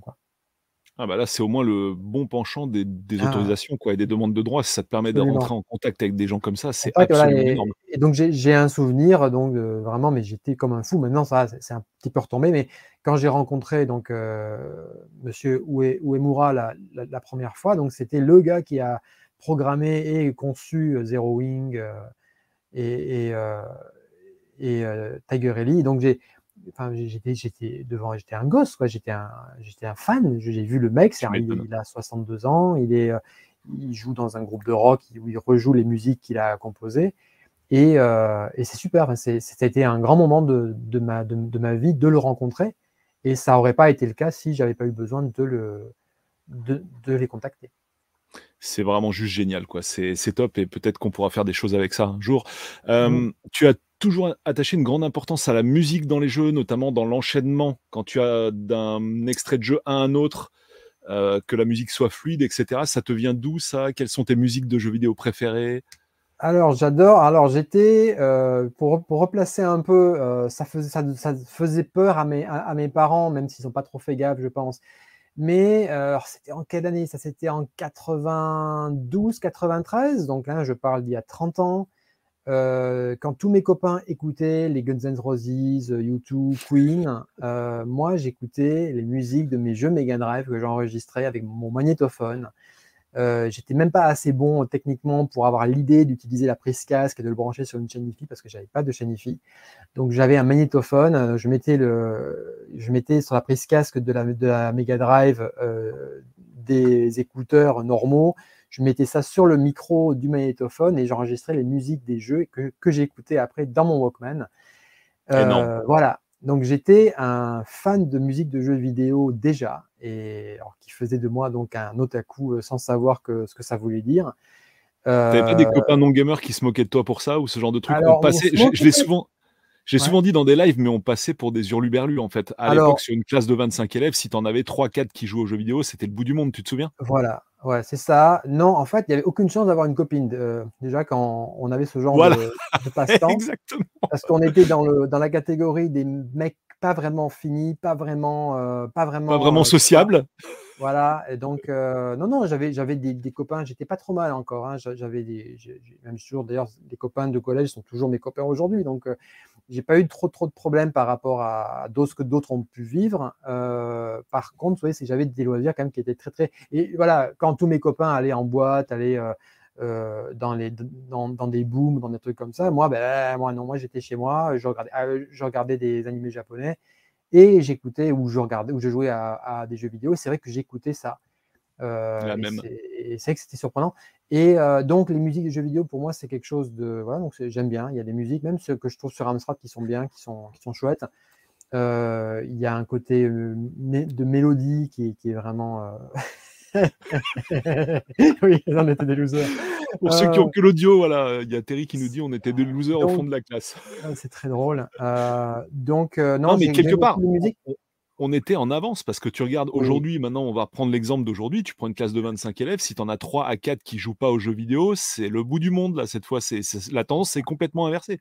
C'est ça et puis même on sort des compiles de musique, de jeux, donc là je peux aussi ah, sortir, il y en a un derrière, moi, non c'est pas ici, c'est ici.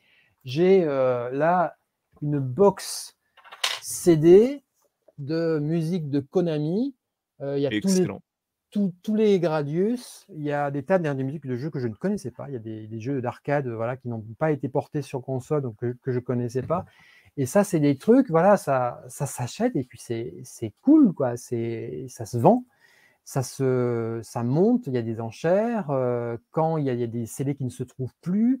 Euh, non, non, c'est très très marrant. Et puis aujourd'hui, il y a des concerts de musique de jeux vidéo en France. Il y a des, en France? Euh, Video Game Live, machin. Il y a des trucs. Il y a euh, Nobuo Uematsu, donc euh, celui de Final Fantasy, qui fait des concerts à, je sais pas où exactement, mais dans, quelle salle, mais il fait des concerts live en France, quoi. Et ça, c'est, voilà, bon, ben, je ne vais pas dire je vous l'avais dit ou j'avais raison, mais, mmh. mais en fait, je suis très content voilà, que finalement, mon loisir qui était honteux euh, à, une époque, maintenant devient euh, quelque chose de mainstream. ça me dérange absolument pas. Il y a des sur YouTube, il y a des mecs qui font, qui jouent les musiques de, de F0 ou de ou de, de, de, de, jeux plus ou moins connus, qui voilà, en rock, en piano, en, en groupe, en orchestre.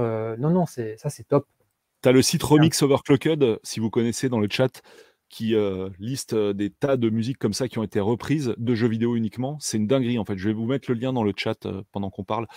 petite bise à Jack qui passe par ici, donc qui nous dit passer des heures sur le lit à écouter les musiques sortant de l'Amstrad Souvenir. Jack qui a fait, il a refait Toki sur Amstrad. Tu as vu cette vidéo? Ah oui, oui, j'ai vu, d'accord. Oh, bravo. C'est une dinguerie en fait. Ouais, on a, on a fait une vidéo à la RGC il y a pas longtemps.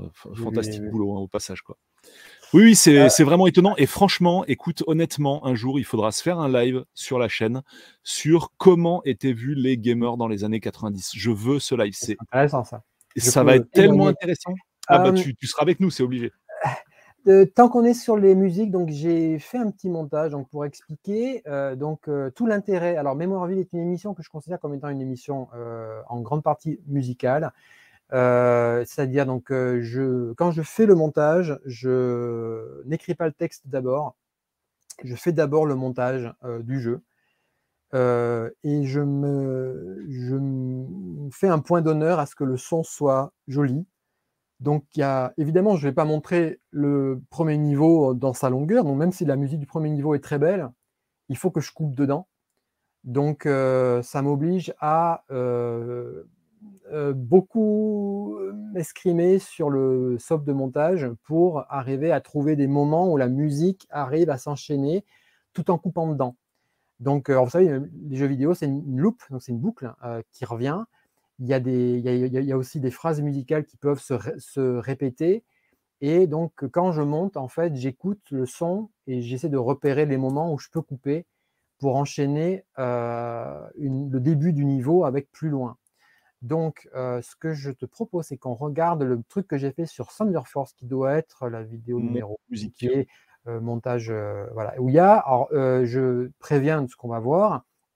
il s'agit d'une scène de Thunder Force 6 sur PS2, donc qui est le dernier jeu de Thunder Force existant, qui n'est pas très vieux, mais que j'ai gardé qui a une excellente musique. En fait, le, niveau de l'eau a une super musique.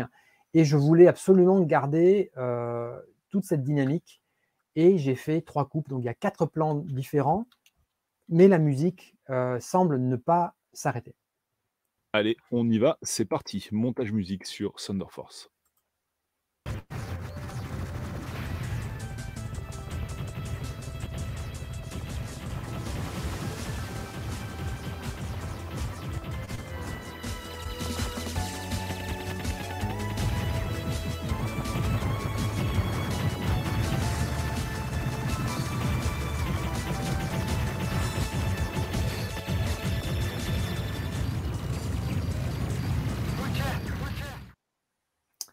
Voilà, voilà.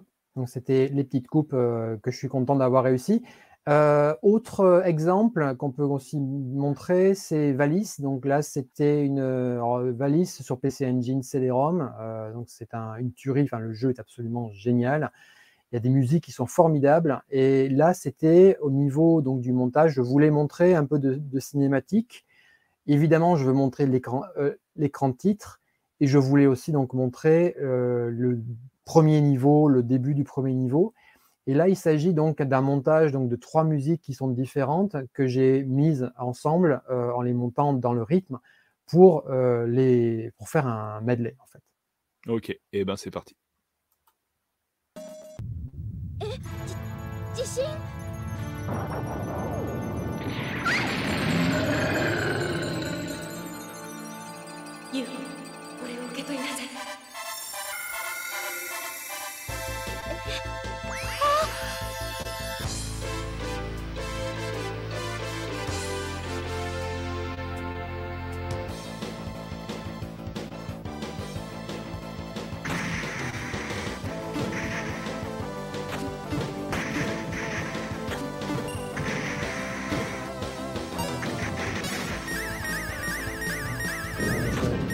Finir maintenant. Voilà. Euh, donc voilà, là, il y, a, aussi une coupe voilà, dans le premier niveau où je voulais montrer plus loin. Donc j'ai pris un, moment où ça pouvait se couper sans, sans commentaire. Voilà, c'est. En fait, on n'entend pas toujours parce que bah, du coup, il y a le commentaire qui recouvre. Donc, quand, je, quand je mets le commentaire dessus, bon, ben, ce genre de choses ne s'entend plus trop. Euh, mais, euh, mais bon, c'était mon. C'est une émission de, montage, c'est une émission de, de monteur. Et au moment où j'ai décidé donc de faire ce truc, euh, et donc vu la quantité énorme de, vidéos de rétrogamie qu'on trouve sur YouTube, la valeur ajoutée que moi je pouvais y mettre, que peu de gens font, c'est du montage. Euh, donc il y a des gens qui font des, des long plays. Là, ce qu'ils font est très bien, mais il n'y a pas de montage. Il y a des gens qui font des, dossiers, donc qui montrent, euh, qui parlent des jeux ou des making-of, mais qui ne montrent pas vraiment le jeu. Donc, euh, moi, moi, je le montrerai le jeu plus. Et, euh, voilà, et après, il y en a qui montrent une séquence entière, etc. Bon, moi, je, je charcute dedans pour faire un truc, un résumé, quoi. Est-ce que des fois, tu as dû choisir le niveau à montrer, non pas pour l'image qu'on voit dans le niveau, pour le graphisme, mais pour la bande-son? Ça arrive. Ça arrive dans certains jeux. Euh, il y a un niveau de valise euh, sur euh, valise 2 sur PC 88 où il y a une des plus belles musiques. Alors, j'ai rien préparé, donc on ne pourra pas la faire entendre ici. Mais il y a une des plus belles musiques de, jeux vidéo que j'ai jamais entendues de ma vie. Elle dure 45 secondes. Hein. C'est une boucle extrêmement courte, mais la musique est absolument magnifique. Et quand je l'ai entendue, c'est un jeu auquel j'ai pas joué parce que c'était sur un ordinateur japonais. Une musique que j'ai découverte en, voyant, parce que pareil, le jeu c'est un japonais qui me l'a, qui a joué, donc pour moi. Donc, euh, quand j'ai entendu euh, la musique du, niveau, j'ai dit euh, c'est con, l'image n'est pas super intéressante, mais la musique, je ne peux pas ne pas la mettre. Donc, voilà, il y a, y a 10-15 secondes de cette musique-là. Alors, justement, tes autres musiques de jeux vidéo préférées, toutes plateformes confondues, anciennes, ou pourquoi pas nouvelles aussi? Si tu devais faire un bah top 3 de tes musiques de jeux vidéo. 3. Alors, euh, il y en a une qui est inoubliable pour moi, c'est la musique du cinquième axe sur, euh, sur Amstrad. C'est une musique, quand on la connaît, c'est bien, quand on ne la connaît pas, vous n'avez pas à l'inventer. Euh, recherchez-la, elle doit se trouver. elle est, donc c'est une, musique du coup avec un chiptune de de l'Amstrad qui est absolument superbe, donc qui a dû être faite par un Français puisque c'est un jeu de logiciel. Après, qu'est-ce que si je devais en emmener une avec moi, qu'est-ce que j'emmènerais? En fait, assez récemment, j'ai découvert une musique, mais là c'est pareil, c'est grâce à cette box euh, CD ici des jeux de, Konami. Il y a un jeu, alors euh, il s'appelle, euh, j'ai du mal à me, si c'est, je vais y arriver. et j'ai l'air con parce que j'ai oublié le nom du jeu en fait. c'est vraiment pas un. Ah oui, c'est Polystar. Polystar, c'est un jeu d'arcade de Konami, mais alors qui n'est pas connu du tout. Et la musique du premier niveau, celle-là, par contre, cherchez-la sur, euh, sur YouTube, elle y est. Euh, Polystar, le premier niveau, la, première musique, elle est absolument magnifique. Euh, il y a un mélange, elle sonne assez Sega au niveau du style, et pourtant c'est, du, du, Konami. je pense que j'aime beaucoup les musiques de, de, de Shoot Up parce que aussi voilà parmi les musiques euh, et donc aussi une des raisons pour lesquelles j'ai commencé par ça, Thunder Force, euh, c'est sans doute une des séries de jeux qui a les plus belles musiques euh, de manière constante quoi. Dire, la musique du 2 sont très belles, les 3 sont magnifiques, le 4 c'est une tuerie. Il y en a une que j'ai beaucoup écoutée, ce qui est la musique du, donc de Thunder Force 3. qui est donc le niveau du, gros vaisseau du, du Cerberus. Euh, voilà, pareil, c'est une musique euh, qui est dans, dans l'émission que j'ai laissé euh, un petit morceau parce qu'elle était quand même super belle. Pour toi, la musique. chacun. Le, truc, c'est que là, on voit un commentaire sur les, jeux, les musiques des jeux sur Amiga. c'est là où le rétro gaming est très très subjectif. on va être complètement dingue de musique qu'on a entendue surtout il y a longtemps, parce qu'il y a la nostalgie qui joue, il y a le fait de l'avoir entendu pendant des heures et des heures et des heures, alors que c'est une musique voilà, qui dure une minute et puis qui, boucle. Euh, il y a un côté euh, ancrage cérébral qui est très important. Chacun, euh, je ne peux pas dire quelles sont les meilleures musiques de jeux vidéo parce qu'il n'y en a pas. Il y a beaucoup de très bonnes musiques. Et les musiques qu'on préfère seront toujours les musiques auxquelles de jeux auxquels on a joué, à l'exception mon lac de, de Polystar. Euh, dont on peut tomber euh, amoureux quand on l'écoute dès la, première fois, mais euh, en général, enfin, vous me faites, mais franchement, n'importe, je pourrais en citer 50 des musiques que j'aime, quoi, parce que dans, chaque jeu auquel j'ai joué, il y avait forcément quelque chose de bon. Quoi. Pour toi, la musique est aussi importante que le graphisme dans un jeu vidéo? Oh, oh, c'est difficile à dire. Il y a des jeux qui s'en sortent très bien parce qu'ils ont une bonne musique et pas forcément des très bons graphismes. Euh, J'avais fait une vidéo là-dessus sur Super Adventure Island, sur Super NES notamment. J'ai fait une ah vidéo dédiée sur cette musique qui m'a émis une claque. C'est vrai, tu sais, on parle tout le temps de claque graphique. C'est à chaque, fois que tu franchis un palier, tu sais, genre la première fois que tu vois Scud Race 3, enfin Scud Race, pardon, la première fois que tu vois, euh, enfin, tu sais, la première fois qu'on a vu euh, Virtua Racing, quoi, tout simplement, tu prends une claque graphique, mais on parle jamais des claques sonores, en fait. Et il y en a eu, il y en a eu plein, tu vois et moi, typiquement, sur Super NES, c'était vraiment ce jeu-là et j'avais fait une vidéo dédiée donc, qui est dispo sur la chaîne. Euh, de la version Super NES de Street Fighter 2 a des musiques absolument gigantesques. Le, processeur a été sublime, elle est plus jolie que la version d'arcade. La, version d'arcade, le son il crache un peu. Bon, euh, c'est un, c'est pas fait pour être écouté euh, de, la même façon. Il y a, non, non, les, les, consoles s'en sortent bien. il y a des ordinateurs aussi, voilà, par exemple, le Yuzo Koshiro s'est beaucoup mmh servi donc de, de PC88 et euh, même très tard, hein, où, euh, donc il a composé des, musiques de, de, Mega Drive sur. Euh, tu as fait une émission dessus, j'ai vu aussi. Récemment, cousin Hubert qui nous montre un ordi des années un ordi japonais des années 90 et, ses capacités sonores. C'est vraiment une folie. Regardez cette vidéo, elle est, elle est géniale en fait, vraiment. c'est très très intéressant parce que justement, on voit que le processeur sonore, c'est pas juste cette le processeur de la Mega Drive, ben, c'est un Yamaha, il vient d'un autre ordinateur où il y a pratiquement le même, donc on peut, faire la même musique sur un, autre ordinateur. Et Koshiro donc, faisait les, musiques sur cet ordinateur-là. Euh, non, après, il y a, il y a vraiment euh, chaque son, il y a des. Bon, le son CD aussi, bon, euh, je ne vais pas mentir, quand les premiers jeux de Mega CD sont arrivés, parce que j'étais très, très Sega, j'ai eu un, un Mega CD, et il y, a des jeux sur lesquels j'ai tripé à mort parce que la, musique était juste géniale. Quoi. Mais, ah, et du coup, le jeu pouvait être pourri. Euh, genre Evinova, je crois, il y avait une très très bonne musique, mais le jeu mmh. était naze. Euh, donc euh, voilà, il y avait des jeux que j'avais achetés pour, pour la bande son en fait. si, tiens, j'y pense, mais pareil, bon, c'est un exemple très très très personnel. le jeu Ninja Alice sur Mega CD aussi, c'est un shoot 'em up quand, quand, on le regarde. Je crois qu'il est en version cartouche aussi. Et il est pas mal, mais c'est, c'est un shoot vertical, euh, bon, euh, correct, euh, sans être incroyable. Par contre, avec la musique CD, je prends une proportion absolument géniale. Il y a une bande son absolument géniale, quoi. C'est fantastique. Donc voilà, il y a, beaucoup de, choses qui sont bonnes que les chiptunes des consoles ou des ordinateurs ont, pu faire.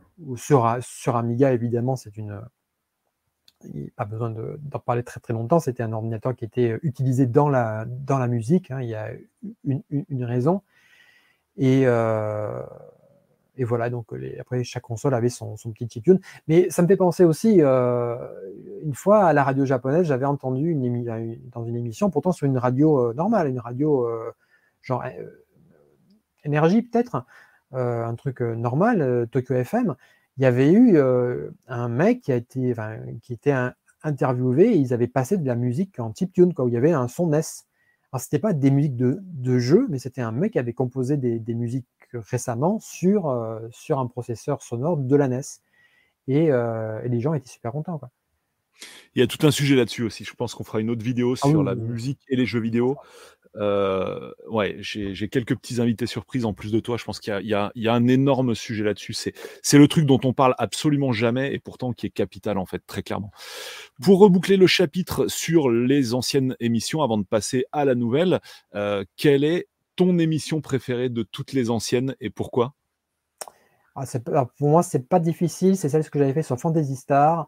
Euh, parce que j'avais eu des moyens. J'avais eu, c'était la seule fois où j'avais eu un jour, pour faire une seule émission, j'avais eu une journée pour enregistrer les images et une journée pour faire le, montage, ce qui était donc euh, quatre fois plus que, la moyenne pour les autres.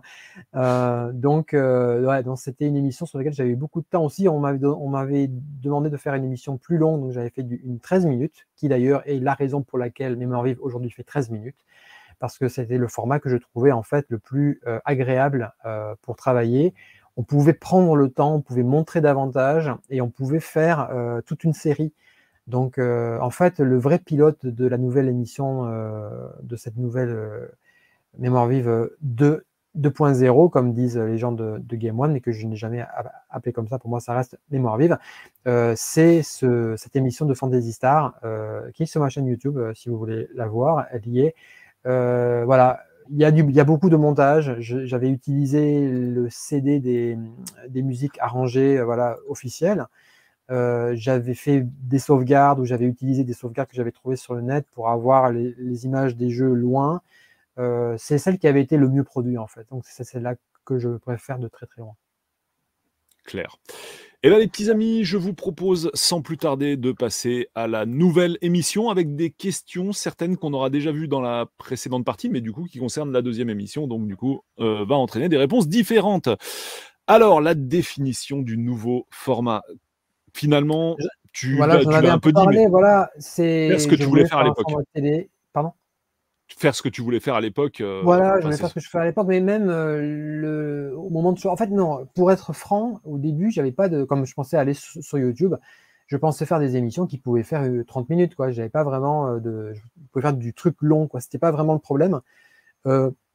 j'avais en tête de faire du, du, résumé de jeu, donc de faire des espèces de, de long play coupés pour vraiment montrer les meilleures scènes. Alors, quand on montre par exemple les meilleurs moments de, je sais pas moi, de, de Galaga, voilà, ça va prendre 30 secondes ou 45 secondes peut-être, et puis après c'est bon parce que le jeu n'a absolument rien de graphique. Enfin, c'est un jeu qui est marrant à jouer, mais c'est pas un jeu qui est drôle à regarder longtemps. Euh, alors que si on montre euh, Revenge of Shinobi sur, euh, sur Mega Drive, tout de suite, il y a plein de niveaux qui sont géniaux, il y a plein de musiques qui sont géniales. Donc, avec l'un, on fait 30 secondes, avec l'autre, on va faire 5 minutes ou 6 minutes, quoi, sans aucun problème. Donc, donc j'ai choisi un format qui me permettait de mettre les jeux avec des durées différentes. Donc pour ça, le, pilote était très bien parce que Thunder Force 1 est insupportable. Euh, la, musique, euh, sa musique est absolument insupportable. C'est une boucle qui dure 20 secondes et c'est euh, Guillaume Tell, l'horreur. donc j'ai réduit, au début il devait faire une minute et puis j'ai réduit jusqu'à 25 secondes je crois parce que c'était vraiment super chiant à, regarder et j'ai rallongé le reste. Euh, et donc, euh, voilà, il y a, donc, du coup, j'ai rallongé Son of Force 3 qui était beaucoup plus joli, le 4 aussi, etc. Et donc, euh, il pouvait faire le montage avec l'équilibre comme ça. Donc, du coup, ouais, j'ai pris un, ce format pour avoir le temps de faire des séries de jeux. Yes. Tu as une liberté de choix totale au niveau édito, comme à l'époque? Alors, ouais, au moment où Game One, donc j'ai eu des, des, des appels vidéo des euh, réunions, quoi, pour parler un peu du contenu. Euh, alors, il, il faut, là, c'est, ça, c'est, euh, je l'aurais pas fait, c'est montrer des trucs euh, 18 plus, donc pas, pas de sang, pas de gore et pas, et pas de sexe. Donc c'est un peu con parce qu'il y a Teenage Queen, tu vois, un jeu de street poker, de air informatique que j'aurais bien voulu montrer sur Amstrad, mais alors si je le montre, il y aura, pas les filles, quoi. Bon, il y a ça. Euh, il y a donc les ah, donc j'ai eu une histoire avec le sang, c'était euh, dans Shinobi X, alors, donc le Shinobi de la Saturne, euh, qui d'ailleurs n'est pas terrible du tout, mais que j'ai mis quand même parce que c'était quand même un épisode, bref, qui tentait de faire revenir la, la franchise sur la 32 mmh bits. ben en fait, quand on coupe les, ben, le jeu est orienté adulte. Euh, avec des scènes filmées, euh, donc avec un acteur live et tout, donc qui sont assez kitsch. Mais euh, le problème, c'est que quand on sabre les, méchants, ils se coupent en deux, il y a, il y a du sang, il y a vraiment, c'est un, c'est un jeu gore. Donc, donc ça, j'ai pas pu garder. Donc en fait, tous les ennemis, pendant que je joue, je les tuais au shuriken. Euh, je peux pas les, buter au ça. À un moment donné, il y a, des espèces de, de, mutants qui, eux, quand ils saignent, ils saignent vert. Donc ça, ça va mais euh, tout ce qui est humain, je devais les tuer uniquement au shuriken ou en renvoyant leur propre euh, projectile avec le sabre. C'était assez galère au niveau, euh, au niveau enregistrement des rushs.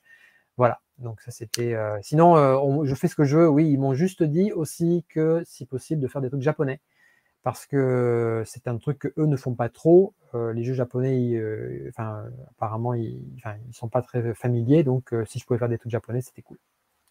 Il y a Jack qui dit j'aimais beaucoup le fait qu'il n'y ait pas de voix off à l'époque. C'est intéressant en fait comment des contraintes techniques donnent mmh. naissance à une personnalité dans un format vidéo. Ben, c'est un, c'est marrant parce que j'ai vu, euh, enfin bref, j'ai eu, j'ai vu un commentaire euh, comme ça aussi euh, aujourd'hui. moi, je trouve qu'elle est bien. Enfin, la voix, peut-être qu'on devrait pouvoir la mettre oui ou non, quoi, en fait. Hein. Mais non, le commentaire, quand même, il apporte quelque chose. Le commentaire, en fait, il y a des jeux, par exemple, sur Fantasy Star. J'ai montré cette émission à mon prof de français de, de collège. Quand je suis allé en France pour la première fois depuis 4 ans, j'ai amené les émissions avec moi pour montrer un peu à mes copains, etc. Elles n'étaient pas encore diffusées. J'ai visité celui qui m'a mis, mis le pied à l'étrier en, vidéo. Donc, euh, quand j'étais au collège, qui m'a fait faire ma première vidéo avec des, euh, métaux VHS encore. Euh, et donc, on a toujours continué de parler cinéma, etc. Et voilà, j'ai amené mes émissions, je lui en ai montré une, donc les 13 minutes de, donc de la nouvelle émission de Fantasy Star, que j'ai donc refaite pour le coup. et je l'aime bien celle-là aussi, donc la, nouvelle version, parce qu'elle est très narrative et que justement, il n'y aurait pas de voix off, elle serait chiante, elle serait chiante. Elle serait pas regardable par n'importe qui. Et le but de cette émission, et c'est très très important, il faut que ce soit regardable par des gens qui ne sont pas forcément fans de jeux vidéo, qui n'ont pas joué au jeu. Et donc, il faut expliquer ce qui se passe, il faut expliquer pourquoi le jeu est bien. Euh, si on veut écouter la musique du jeu, ben, YouTube, voilà, euh, on, peut, on peut y aller, on peut regarder long play, on peut regarder, euh, on, peut, écouter les, musiques parce que je suis impressionné par le nombre de mecs qui mettent des soundtracks entières de, de jeux vidéo sur euh, YouTube. Ça, c'est super pratique parce que même moi, quand j'ai envie d'en écouter une, ben, je sais que je peux trouver là. Euh, donc non, la voix off, elle a une vraie utilité. Même, je pense que j'en mettrai un peu plus euh, dans les prochains parce que parce qu'il y a des fois, voilà, on, voit justement du jeu vidéo sans vraiment savoir ce qu'on regarde. Donc ça, c'est un truc que je voudrais éviter. Je voudrais donc toujours qu'on garde une espèce de cohésion. Mais ceci dit, il y a des jeux où j'ai dû monter là, j'ai dû faire euh, des choix au niveau de la coupe euh, et le placement des voix dans, euh, sur les images du jeu parce que je voulais que telle partie soit sans speak. Je voulais qu'on entende une musique à un moment donné, etc. Donc ça, c'est il y, y a, des choix quand même pour ça. Tout à fait. Donc tu, joues, tu vis bien au Japon pour répondre, répondre à Terry qui nous envoie un commentaire. Ah oui, oui il y a Omotorenge qui nous dit que la, voix passe très très bien, donc lui il est content. Tu as des retours un peu sur l'émission? C'est peut-être plus facile qu'à l'époque, on en avait parlé tout à l'heure en début bah d'émission où il n'y avait pas euh, d'interaction euh, précédemment, euh, dans les bah années 2000. quoi. un, problème, c'est que je pense pas qu'elle a été vue par tant de monde que ça encore, parce que les gens qui regardent Game One, ben, même il y a des gens qui me disent que ça, qui me demandent Ah, ça, ça, ça existe encore, Game One? Donc, euh, oui, donc c'est pas là où on va aller voir. En fait, c'est pas là que les geeks vont, vont aller. Euh, oui, il y avait No Life, peut-être qu'il y avait une meilleure euh, visibilité parce qu'une une chaîne beaucoup plus geek, avec beaucoup plus de, de fanservice. Euh, il y avait, euh, puis voilà, Game One diffuse des, animés. Ils ont une émission euh, tous les mercredis qui, qui a l'air très bien, que j'ai pas pu voir parce que donc là, je vis pas en France. mais non, du coup, j'ai pas beaucoup de, de retours. J'aimerais bien. Alors ça, ça va venir. Je suis pas trop allé voir sur les réseaux sociaux. De, Game One, voir s'il y avait des, des, avis, mais voilà, j'espère qu'ils me diront ce qu'il en est en, tout cas, si des gens euh, la voient, euh, n'hésitez pas à aller leur dire à Game One euh, ce que vous en avez pensé et que vous, en, que vous en voulez plus parce que ce n'est pas encore commandé. Bah, de toute façon, c'est encore très jeune, hein, comme tu le disais en introduction. Ça a commencé le 7 novembre, hein, donc les ah retours. C'est très tôt. Ceci dit, ben, là, d'un point de vue plus personnel, donc j'ai, moi, j'avais fini cette saison au moins pour, pour septembre. Euh, et puis euh, il va falloir que je m'y mette, donc je pense que je vais quand même en, préparer, même si on me l'a pas encore. Euh, j'ai commencé à, travailler sur la prochaine saison, même si encore une fois, donc elle n'est pas du tout encore commandée, parce que fait, ça me prend beaucoup de temps faire 24, émissions quasiment seul. c'est beaucoup beaucoup de travail, donc si j'attends trop, après j'aurai plus le temps. Donc là, je suis en train de m'y mettre tranquillement. Voilà, quand tu dis quasiment seul, à part la voix off, il y a une autre main dans l'équation? Non. Enfin, si, il y a des gens qui jouent avec moi. ok. Quand, j'ai besoin. Euh, en fait, au niveau des rushs aussi, il faut que je fasse un, petit, un, petit, un, petit point. Il y a des jeux auxquels je ne peux pas jouer moi-même parce que le jeu est trop dur et pour faire des bons rushs, ça me prendrait trop longtemps pour enregistrer, pour sauvegarder, pour faire des rewinds, etc., pour m'y reprendre. Donc pour les, les Castlevania, euh, par exemple, les jeux sont connus pour être vachement difficiles, euh, ou alors en tout cas qui demandent une bonne maîtrise.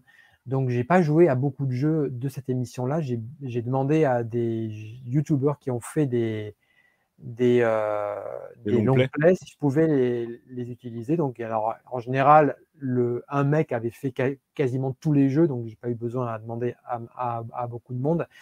Mais euh, ça, ça a été donc, euh, c'est un cas particulier, mais quand même que je cite, et donc le gars est crédité bien sûr euh, à la fin. sinon, je fais un, bah, par déontologie et même par préférence, je fais mes rushs moi-même. je fais mes, images moi-même pour avoir justement exactement ce dont j'ai besoin au niveau donc, du, titre, au niveau de, des menus s'il y a lieu, etc. Euh, et donc, euh, j'enregistre moi-même mes rushs. Et donc, des fois, il y a des gens, euh, sur les jeux à, deux, sur les shoot them up ou les, ou, les Street Fighter ou comme ça, il y a ma fille qui peut venir pour, voilà, pour se faire tuer par mois pour, les, pour les besoins. Quoi. Non, non, c'est marrant en fait. C'est drôle de faire venir des gens ici. Et ça arrive que des copains viennent ici pour jouer avec moi pendant deux ou, trois heures. On va finir en Golden Axe, on va finir Alien Storm euh, pour faire du, euh, donc rush, pour faire des, images et euh, pour faire le montage ensuite. Une question de Jack qui est intéressante. Est-ce que tu as été influencé par les réseaux sociaux par rapport à la V1 ou est-ce qu'il n'y a aucune influence extérieure? Tu es simplement parti de ce que tu avais envie de faire et basta euh, J'ai eu, alors il est un peu connu, donc je vais citer son nom, et même il est souvent au générique, c'est Joseph Redon qui est, le, qui est un des fondateurs, je crois. J'ai pas bien compris cette partie-là de, de, sa vie, mais je crois qu'il est l'un des membres fondateurs de, de MO5 quand il était en France. Et, et, du penchant japonais d'MO5. Non, non, non, non, non, euh, de la version française. Non, non, il a. Oui, de la maison française. Et au Japon, il y a euh, une ah, association qui a été il créée. Président, donc, il est président de la Game, de la GPS, donc Game Preservation Society, qui est donc une entité japonaise, euh, une donc NPO, hein, Non-Profitable Organization, mais reconnue d'utilité publique néanmoins, et qui donc archive des jeux qui, sans ça, seraient perdus, donc des jeux sur cassette, des jeux euh, sur euh, disquette 5 pouces 1 quart, des trucs comme ça. Ils archivent ça de manière professionnelle, donc euh, ils scannent les, les, jaquettes, ils ont une collection de, de, magazines japonais qui est absolument géniale. ils ont une collection de jeux aussi, donc qui est assez dingue. Mais par exemple, ils ne collectionnent pas les, les trucs normaux, genre les jeux NES, les jeux, les jeux Famicom plutôt, les jeux Mega Drive, tout ça, ils font pas parce que ça, d'autres le font en fait. Par le biais de Philippe Dubois, donc, qui est fondateur de, de MO5 en France. Voilà, voilà. J'ai appris que j'ai appris que les Japonais se foutaient de la préservation de leur patrimoine informatique et vidéoludique. Tu confirmes C'est ce que tu constates également? Alors, ben, c'est ce qu'on m'a dit en fait, parce que donc euh, Philippe et Joseph sont des amis de, très longue date, hein, et ils se connaissent depuis euh, longtemps. Donc, euh, oui, oui, on m'a dit la même chose. Ben, c'est pas évident à, dire. Il y a un truc qui est bien au Japon, c'est que souvent les, les gens ont, comment dire, en recherchant les copyrights des, jeux, les ayants droit des jeux, au Japon, on a en général, on a une réponse. Une société a les droits. Les jeux de Hudson, c'est Konami. Les jeux de Telenet, c'est euh, Edia. Les jeux de, etc. Donc, les jeux de, Jaleco, c'est City, Connection. Donc, les jeux ont encore une, existence euh, légale. Ils peuvent être euh, diffusés ou quoi. Il y a énormément de jeux micro en Europe qui n'ont plus rien. Euh, les jeux, par exemple, les jeux de R informatique ne sont la, propriété que de leurs auteurs. C'est-à-dire que si vous voulez, euh, euh, demander, enfin, et faire une réédition légale de, de l'arche du, Captain Blood, vous n'avez aucune société qui représente les, droits de R informatique. Vous devez aller demander à Philippe Ulrich lui-même. Donc, et idem, donc on s'est retrouvé avec des cas comme ça pour Jet Set Willy donc sur euh, sur Amstrad euh, où l'auteur est introuvable et a disparu, est un n'a aucun réseau social, ni aucune adresse email, ni aucun numéro de, de, téléphone. Il y a eu des, des, recherches pour certains jeux qui ont été assez loin, où des, des gens euh, ont donné des informations euh, très très intéressantes, mais la plupart des jeux micro, en fait, des fois sont perdus. Enfin, personne ne les possède euh, aujourd'hui. Donc, les Japonais, il y a une partie de leur patrimoine ouais, qu'ils laissent périr parce que personne ne les possède. Récemment, les jeux sur e-mode, voilà, on, le serveur a été débranché si la Game Preservation Society n'avait pas euh, passé du temps et euh, mis des moyens pour télécharger ces jeux, ils seraient euh, théoriquement perdus. C'est ouf. C'est juste ouf. J'aurais presque dû commencer par ça pour les nouvelles émissions, mais finalement, d'où est partie l'idée? Qu'est-ce qui a été l'étincelle du retour de Mémoire Vive sur Game One? À moi, l'envie d'en faire. Je j'avais jamais, en fait, l'émission, voilà, j'en avais un peu parlé, a été supprimée pour des raisons économiques quand Game One, en fait, a, durant sa deuxième année, à, enfin, sa, troisième année, a dilapidé son argent assez, de manière assez folle. Ils ont vraiment mis des moyens colossaux et le retrait de Canal Plus du, du, financement, donc c'est devenu seulement Infogrames, a mis la chaîne complètement euh, à plat. Et si bien que euh, donc la rentrée de 2001, Mémoire vie, donc euh, il y avait un générique de fait. D'ailleurs, j'avais j'avais passé l'été à faire un générique chez moi que je n'ai d'ailleurs plus. Enfin, j'ai une version pourrie, mais j'ai plus les, plus une version jolie. et donc le, l'émission a été, supprimée. Pour moi, ça a été un traumatisme, donc, parce que j'étais encore en plein dedans. J'avais vraiment envie de faire une saison 3. Euh, et c'était pas possible, et c'était pas possible de le faire chez soi. Donc il n'y avait même pas euh, ce genre d'option.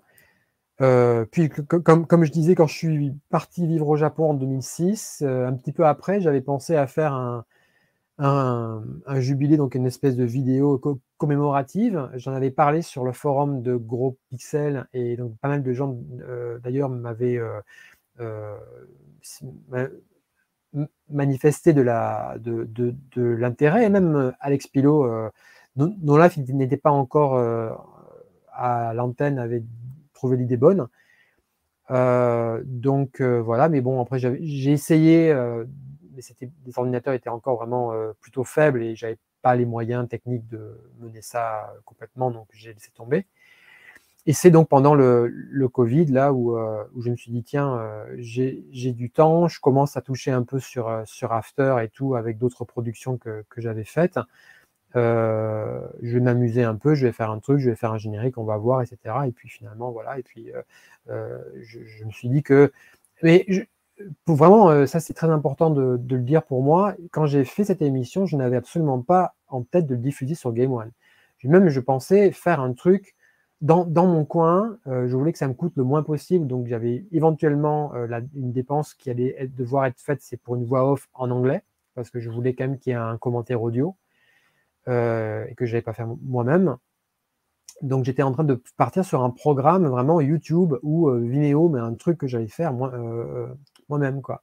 Et c'est en, en, parlant à Game One pour leur demander si ça, ne leur posait pas de problème que je fasse revivre une émission qui avant était sur leur antenne, qu'ils m'ont dit euh, que, que, que ça les intéressait.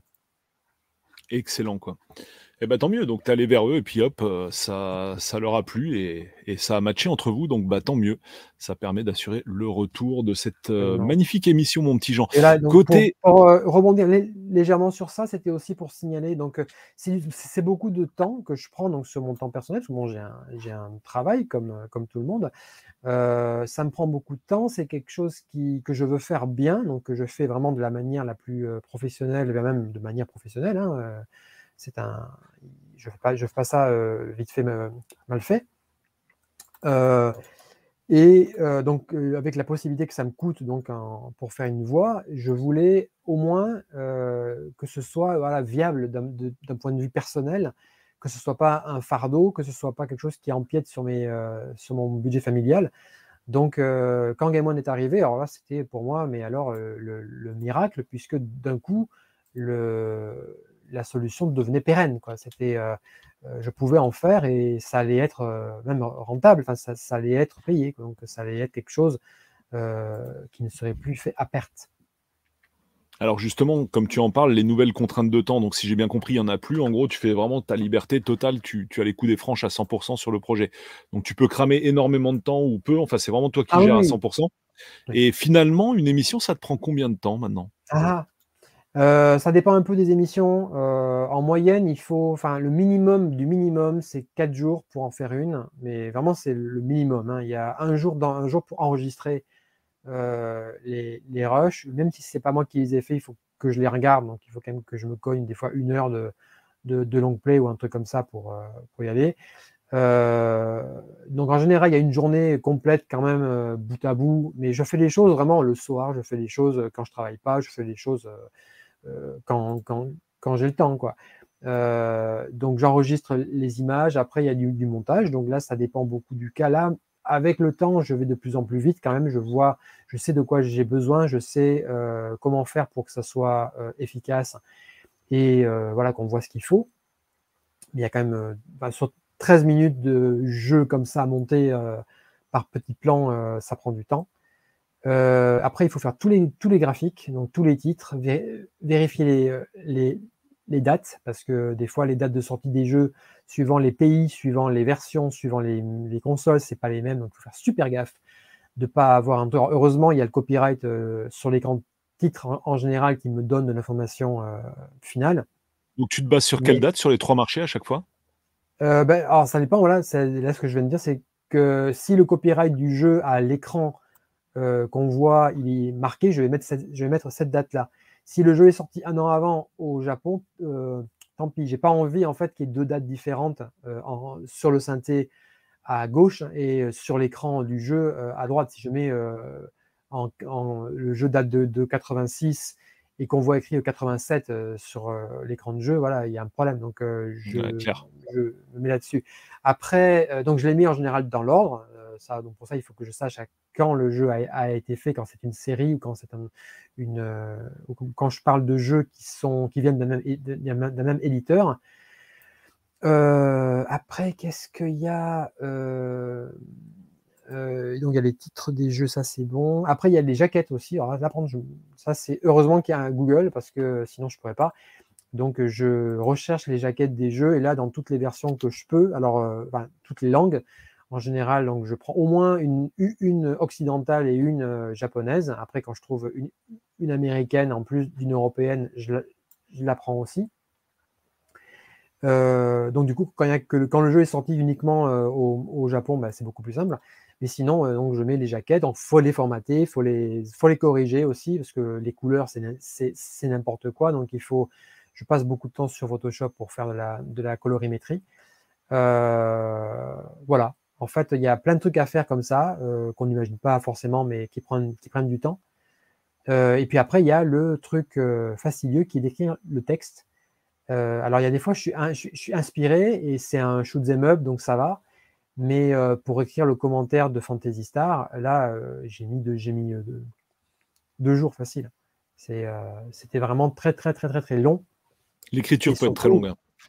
Surtout parce qu'il y, a une, euh, y a une explication à faire, il faut que ce soit intelligible, il faut que ce soit euh, non pas écrit mais oral, donc euh, on n'écrit pas de la même façon. Donc je reprends le texte après pendant les, jours et les semaines qui suivent.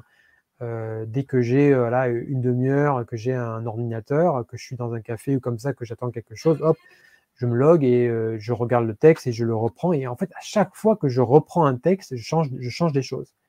Donc, c'est un, ça c'est la partie la, plus fastidieuse. Elle est nécessaire hein, et je veux la faire, mais le truc c'est que vraiment j'aimerais bien qu'elle soit plus, courte parce que ça prend beaucoup de temps. Alors les nouvelles euh, contraintes techniques, Jean, avec le matos euh, actuel, en fait, euh, il y en a moins, non? Bah voilà, non, c'est formidable en termes de, de storage, d'enregistrement, d'espace disque. bah je suis illimité, mais je considère que j'ai pas de limite. J'enregistre ce que j'ai besoin. Quand les rushs du jeu font 2 euh, ou 3 gigas, c'est pas grave, même si j'évite de faire des trucs trop trop longs. Euh, j'ai un petit enregistreur, donc je me sers de ça pour, euh, pour enregistrer que je voulais avoir une source externe pour pas avoir de, de, de lag ou de, que le PC RAM ou quoi. Euh, après, donc, le montage est fait donc directement sur Premiere. Euh, voilà, donc pour ça, mais c'est très très facile parce que je bosse en, Full HD.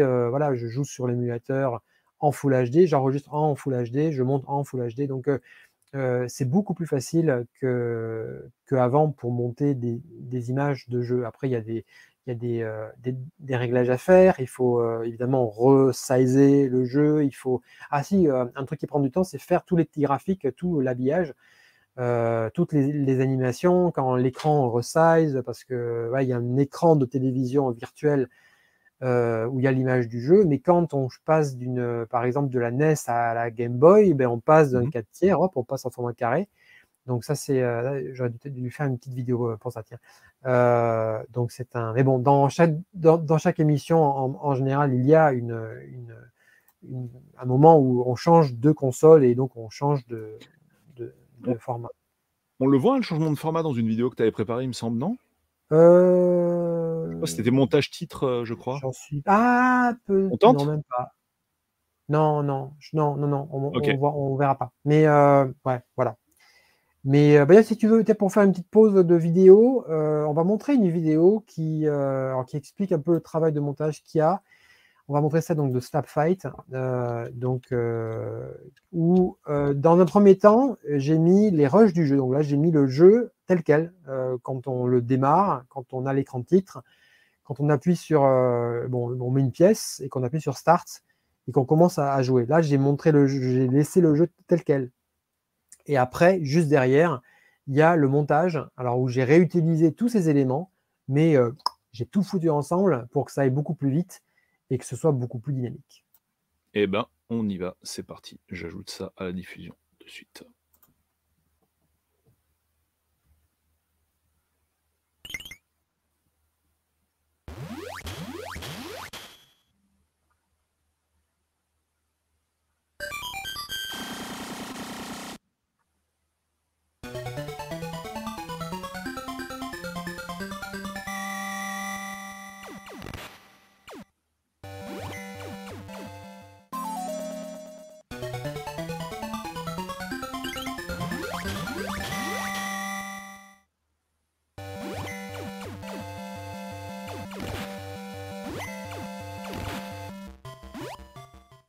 Voilà, c'est juste un petit exemple de euh, comment commencer, parce que si je montrais le jeu avec euh, le, titre sans, son, ça, serait tout de suite barbant, ou alors ça casserait le rythme euh, de ce qu'on voyait avant. Donc euh, voilà, pour, éviter ça, il y a toujours une continuité euh, musicale si possible. Et donc les jeux sans son euh, m'ennuient le, plus, parce que bah, du coup là, je me retrouve avec un petit problème au niveau du, rythme. Donc euh, tout à coup, euh, on a un silence qui peut être très présent. C'est assez rare, mais il y a quelques jeux qui sont silencieux et c'est toujours un peu compliqué. Question à laquelle on a répondu tout à l'heure, mais qui est important de. qui, qui peut être sympa de Voilà. re- repréciser Non. pour les gens qui sont Ouais, venus pour que bah, ils m'ont dit que je suis auteur, donc je fais ce que je veux avec. Donc la Euh, question donc, pour ceux qui n'ont pas l'image, c'est est-ce que Ouais, Game One te permet par la suite de diffuser tes vidéos à ta guise, YouTube, etc. Ou possède-t-il les droits? Non, Voilà, c'est voilà. moi qui les ai euh, en tant qu'auteur. Donc, Euh, alors ce que je veux faire, c'est euh, le faire voir aux. que pour les voir en français, ben, regardez Game One, s'il vous plaît. Par contre, ce que je veux faire, c'est mettre des émissions en anglais. J'ai une, une anglaise ici qui va me faire la voix. Il faut qu'on travaille sur le- la traduction et l'enregistrement. Mais il y en a quelques-unes dont je peux obtenir les, droits parce que aussi, voilà, il y a le problème, c'est que les droits ont été euh, négociés par rapport à une diffusion de télévision en France. Et euh, donc, je ne vais pas euh, m'amuser à le balancer sur YouTube comme ça parce que ce serait rompre le, contrat moral, au moins, même légal. Donc, je vais demander à certains éditeurs que je connais bien, voilà, s'ils sont OK. Et dans le cas de oui, on va faire une version anglaise et elles seront sur YouTube. Et les droits des séquences vidéo que tu as dû négocier avec chacun des éditeurs, là c'est pareil, tu as dû les négocier uniquement pour la France ou bien ils t'ont donné l'autorisation Ouais. pour euh, une diffusion au monde? Euh, en général, les sociétés, euh, enfin, on a demandé les droits, parce que si on demandait les droits pour le monde entier, etc., ça aurait été beaucoup plus compliqué. Les mecs auraient sûrement dit non. Donc, on a dit que c'était pour une diffusion de té- télé en France, et c'est tout. Et du coup, euh, du coup, euh, voilà, donc c'est un peu difficile après, même, enfin, moi, ça m'emmerderait beaucoup, et ce serait pas, pas cool du tout de, de, de leur marcher dessus et de, de diffuser le truc euh, sur le net euh, alors qu'ils ont donné leur accord pour un domaine précis. Donc si tu dois un jour les diffuser sur Internet, sur YouTube, tu vas renégocier les droits Oh pour... ouais, euh, mais là, encore une fois, je le ferai avec les gens que je connais. Euh, dire, les gens de, de Toaplan, les gens de Edia, euh, les gens, les, les gens de, de Sunsoft ont été extrêmement gentils et posé vraiment euh, aucun problème. Donc eux, je sais qu'ils vont me dire oui. Donc euh, voilà. ouais, mais après, déjà t'as pas que ces gens-là. Non, non, non, non. Mais, euh, mais comme les émissions, ça c'est aussi une, pourquoi euh, on fait des émissions avec des thèmes. les, les- tous les jeux sont en général viennent du même éditeur ou plus ou moins quoi. Fantasy Star, c'est forcément euh, Sega. Euh, donc euh, l'émission sur Toaplan, bon, c'est uniquement eux quoi. Donc, pour une émission, je sais que j'ai besoin que de demander qu'à une personne, et puis c'est bon. Donc, ça sera. Et puis, le plus difficile, en fait, dans cette demande de droit, c'est de trouver le, contact. Une fois qu'on a un mail et qu'on a un contact avec une personne dont, on connaît le nom, ça va beaucoup plus vite. Alors Jean, le matos que tu utilises, alors matos hardware et à la fois software pour la réalisation de ces nouveaux épisodes, c'est quoi? Alors, donc euh, je disais, j'utilise un petit enregistreur euh, à 200 euros hein, pour enregistrer les images. Ça, c'est euh, un peu mieux que le plus moins cher possible, mais c'est pas encore du matériel genre coûteux qu'on dirait professionnel, mais qui a, il a une qualité, c'est qu'il enregistre, il compresse bien et donc, les images euh, de jeux vidéo, quand elles sont statiques, euh, il fait des fichiers extrêmement euh, petits. C'est très, très pratique. Ça, c'est donc pour l'enregistrement des, jeux vidéo, c'était quelque chose que, je recommande. Ça, compresse, mais donc c'est très économique. après, donc en, PC, donc j'ai un, un PC de, gamer. Alors, pas parce, pas, parce que je suis un, gros gamer moderne, mais parce que les PC de gamer ont des specs super bien foutus. Euh, il y a des bonnes cartes graphiques, il y a des, euh, bonnes rapidités, de, des, bons, disques.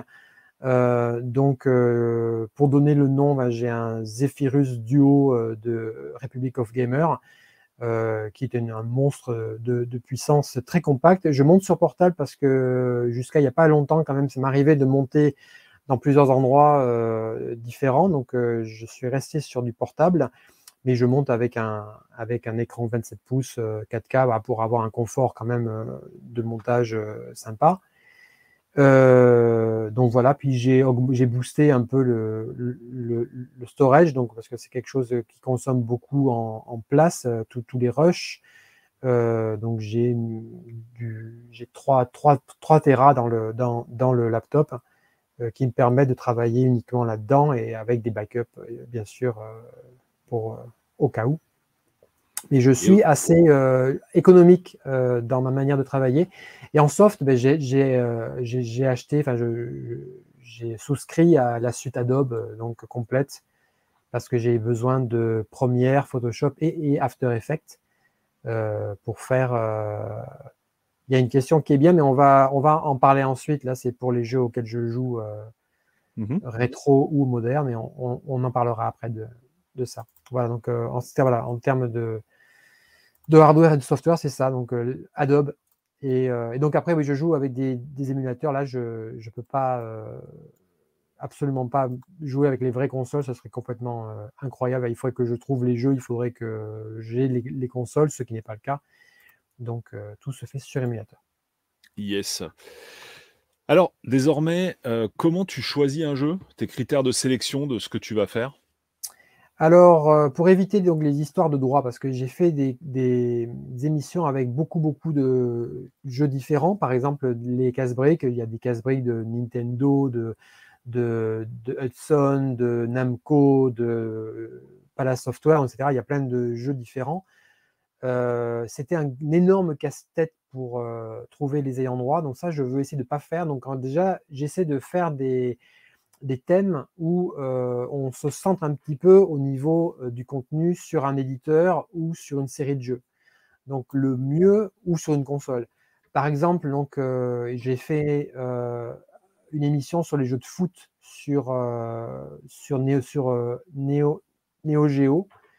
il y a quelques éditeurs, il n'y en avait pas qu'un, il y a SNK, oui c'est vrai, mais il y a aussi Visco, il y a Tecmo aussi.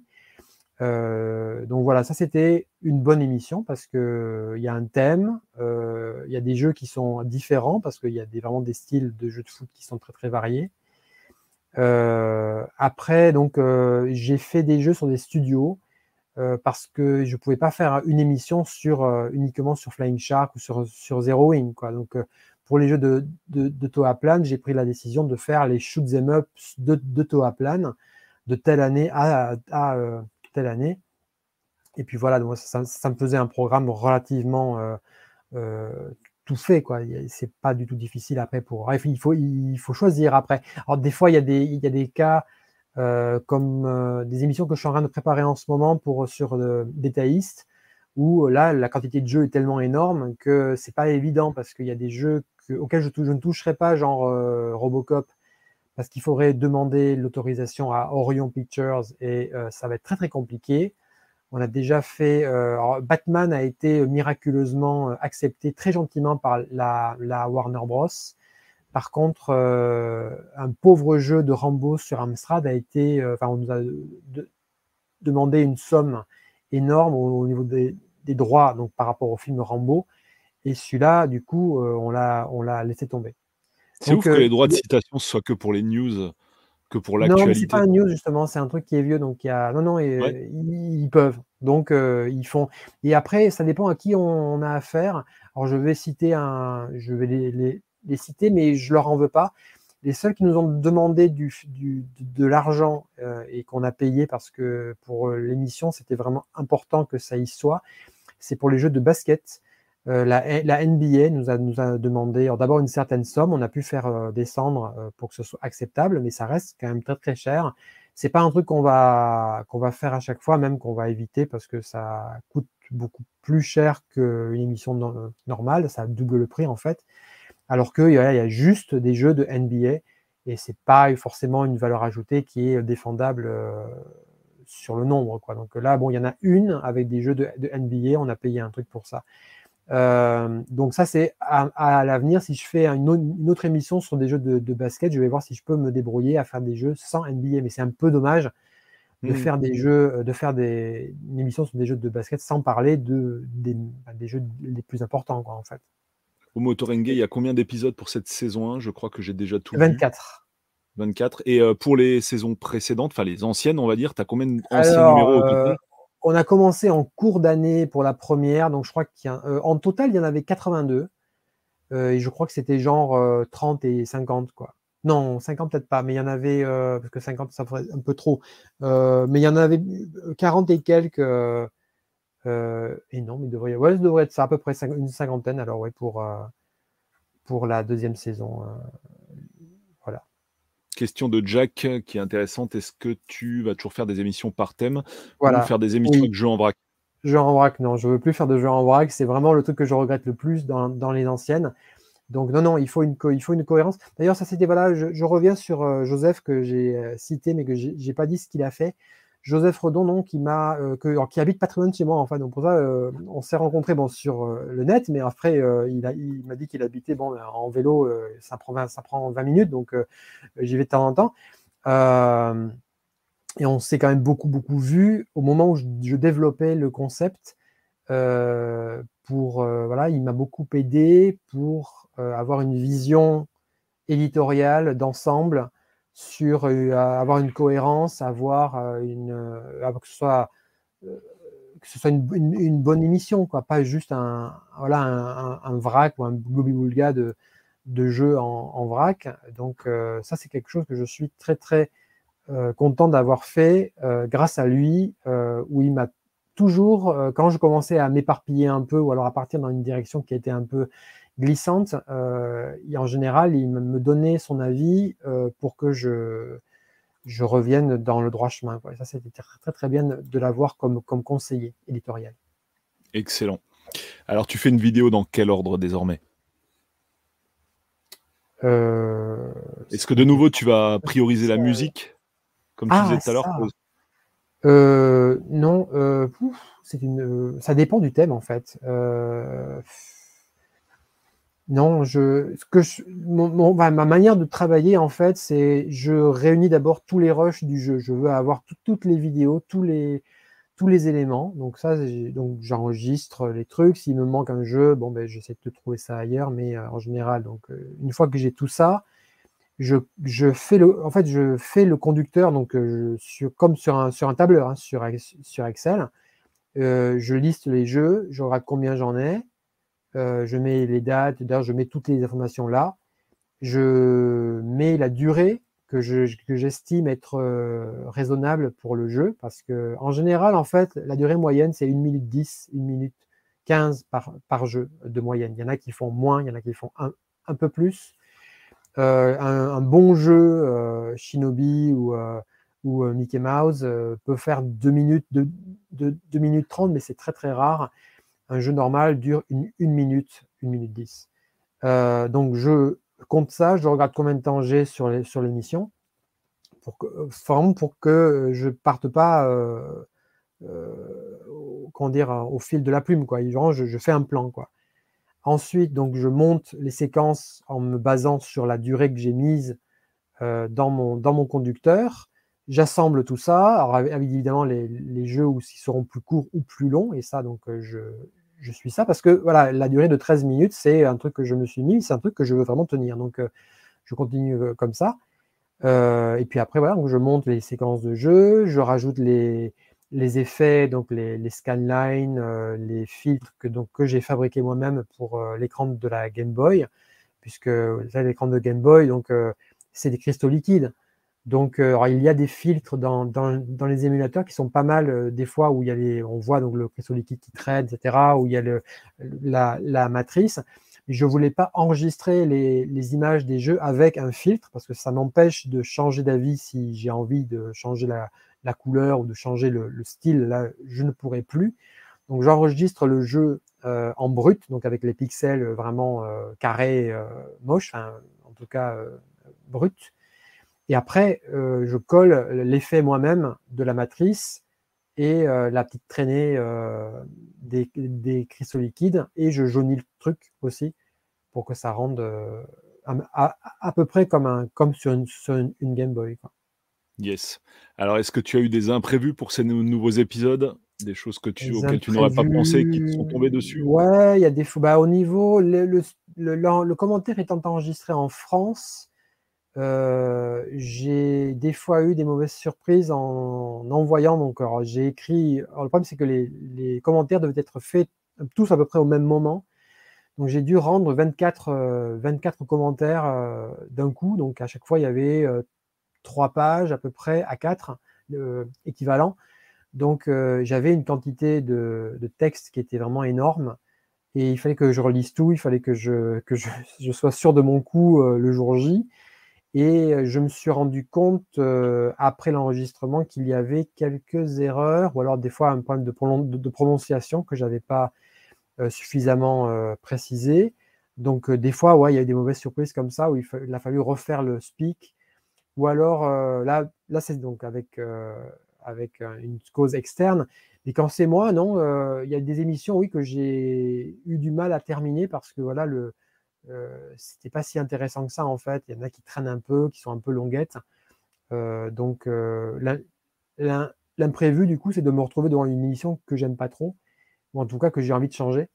Et c'est pas toujours évident après de repasser derrière encore, euh, de réajuster les choses. Donc euh, j'essaie de, viser juste euh, dès le premier coup. Maintenant, en fait, je commence à avoir assez de, bouteilles pour, pour, pour faire juste tout de suite. Juste rebondir sur les questions qui ont été posées tout à l'heure par Jack et Rifa. La, hum, sur quoi tu joues? Est-ce que tu joues plus aux, jeux rétro et aux jeux modernes, même si c'est pas forcément en lien avec ce qu'on disait, ce qu'on se à quoi on parlait à l'instant? Et est-ce que tu joues sur émulation, mais au Japon, est-ce que c'est pas trop strict? Non, alors je pour répondre à ça, non. Enfin, légalement, oui, mais c'est pareil en France, hein, mais non, ça va. Quoique j'ai vu, j'ai vu dans une salle de jeu, hein, une bande d'arcade de pirates avec avec un, tout, il y avait trois, trois jeux dedans, enfin donc euh, euh, c'est pas bien, hein, mais euh, voilà, donc non, ça, ça arrive. C'est, pas. Bah, j'ai, des copains qui sont game makers aussi, hein, des, copains qui ont, qui ont, mon âge, hein, c'est pas des gens historiques. Et je me souviens quand même qu'à l'époque, quand je suis arrivé au, Japon, que j'avais ma que j'avais mon Linkers pour la DS, je me rappelle qu'ils n'étaient pas très contents. Donc, donc voilà, il faut faire attention un peu. Euh, mais euh, c'est pas, il n'y a, pas les flics qui vont débarquer chez moi parce que j'ai chopé des robes. Hein. C'est pas si mal que ça. Euh, pour revenir donc à la question qui était je joue à quoi? Alors en fait, depuis que je fais cette émission, je joue plus à grand chose parce que j'ai pas le temps. Parce que mon temps de jeu vidéo est passé en temps de mémoire vive. Donc je passe beaucoup de temps à jouer à des vieux jeux vidéo, mais pour des besoins d'enregistrement. Donc c'est pas tout à fait pareil.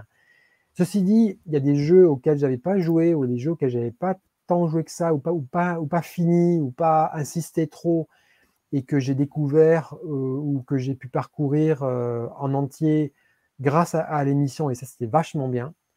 je vais nommer Outzone, par exemple, qui est un jeu de Toaplan qui, qui est sorti juste quand la boîte coulait au début des années 90. Donc c'est pour ça qu'il n'y a pas eu de, il a pas eu de portage sur, sur, sur console parce que la boîte a fermé avant qu'il y en ait. Enfin, ils ont sorti le jeu d'arcade et puis après, hop, fini.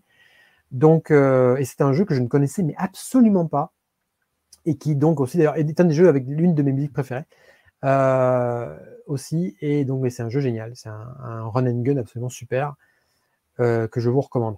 Euh, sinon, après, en jeu récent, genre, je joue toujours à Super Robo Wars parce que j'ai fait une émission sur Super Robo Wars, c'est la, la, deuxième, qui a été sûrement la plus longue à, réaliser parce que j'ai joué à tous les jeux assez longtemps, donc il a fallu que je joue à chaque jeu au moins 3-4 heures pour avoir plus que la première map. Donc, euh, et c'est des jeux donc sur Famicom ou sur euh, Super Famicom, donc c'était vraiment long euh, pour avancer. donc ça, j'ai passé vraiment beaucoup, beaucoup, beaucoup de temps. Et donc voilà, donc j'y joue encore aujourd'hui. Donc je joue au 30, celui qui est sur Steam.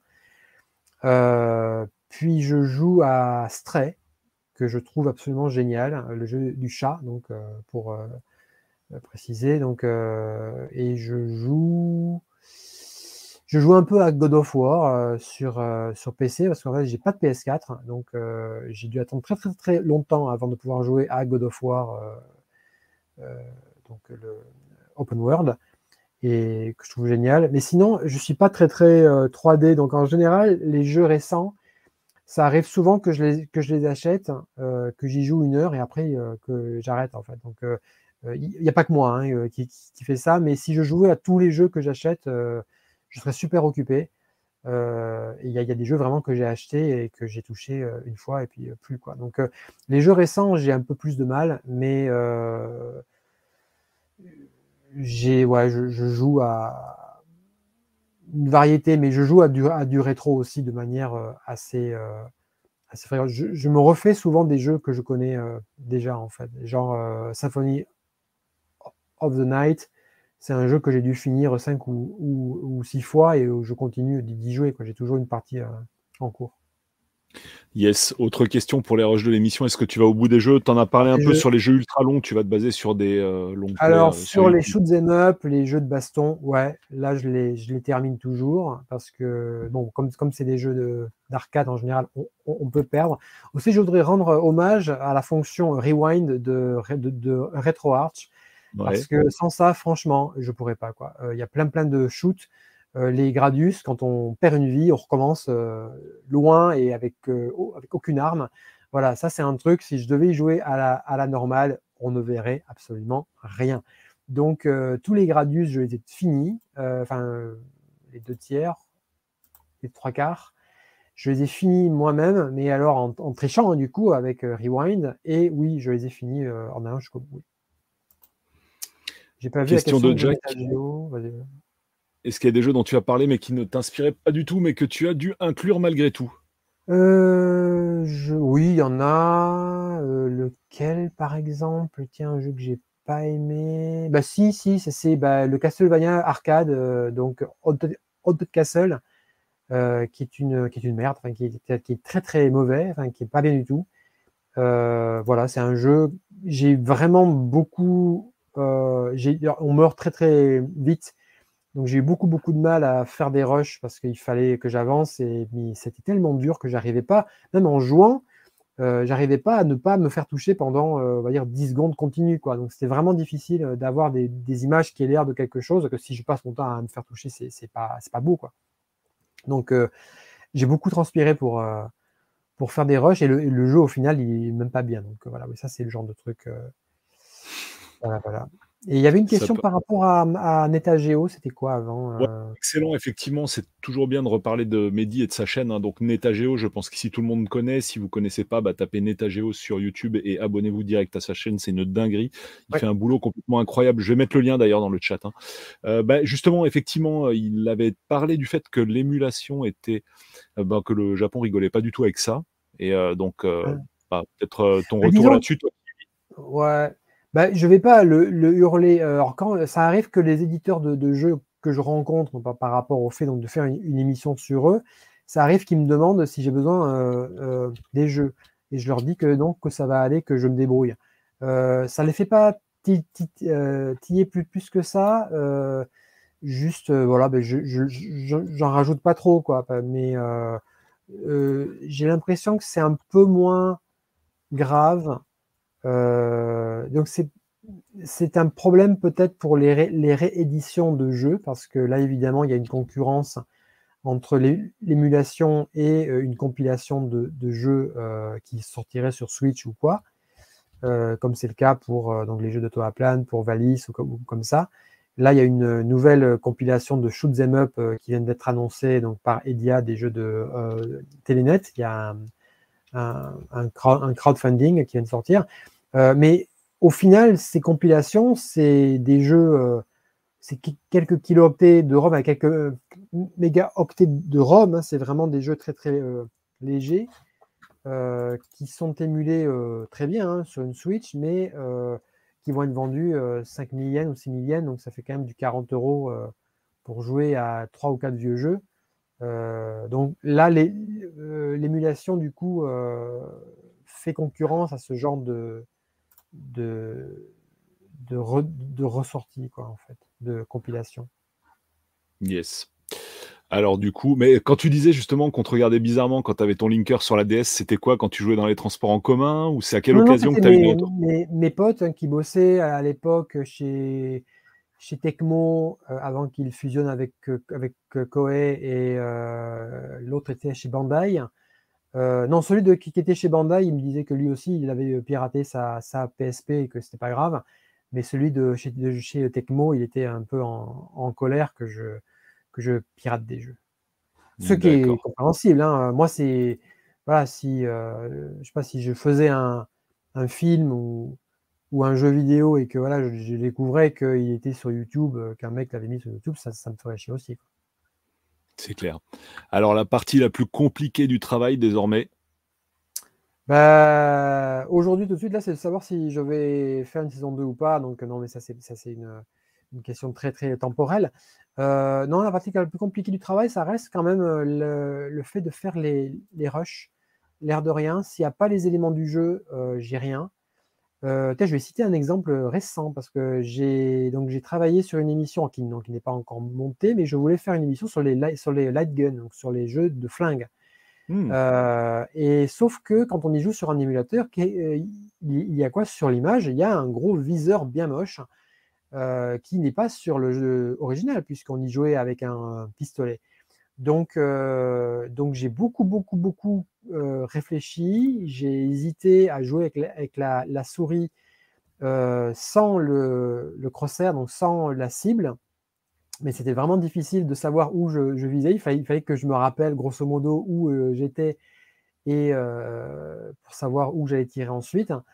et puis finalement, j'ai opté, j'ai trouvé une idée qui était de jouer avec un écran tactile.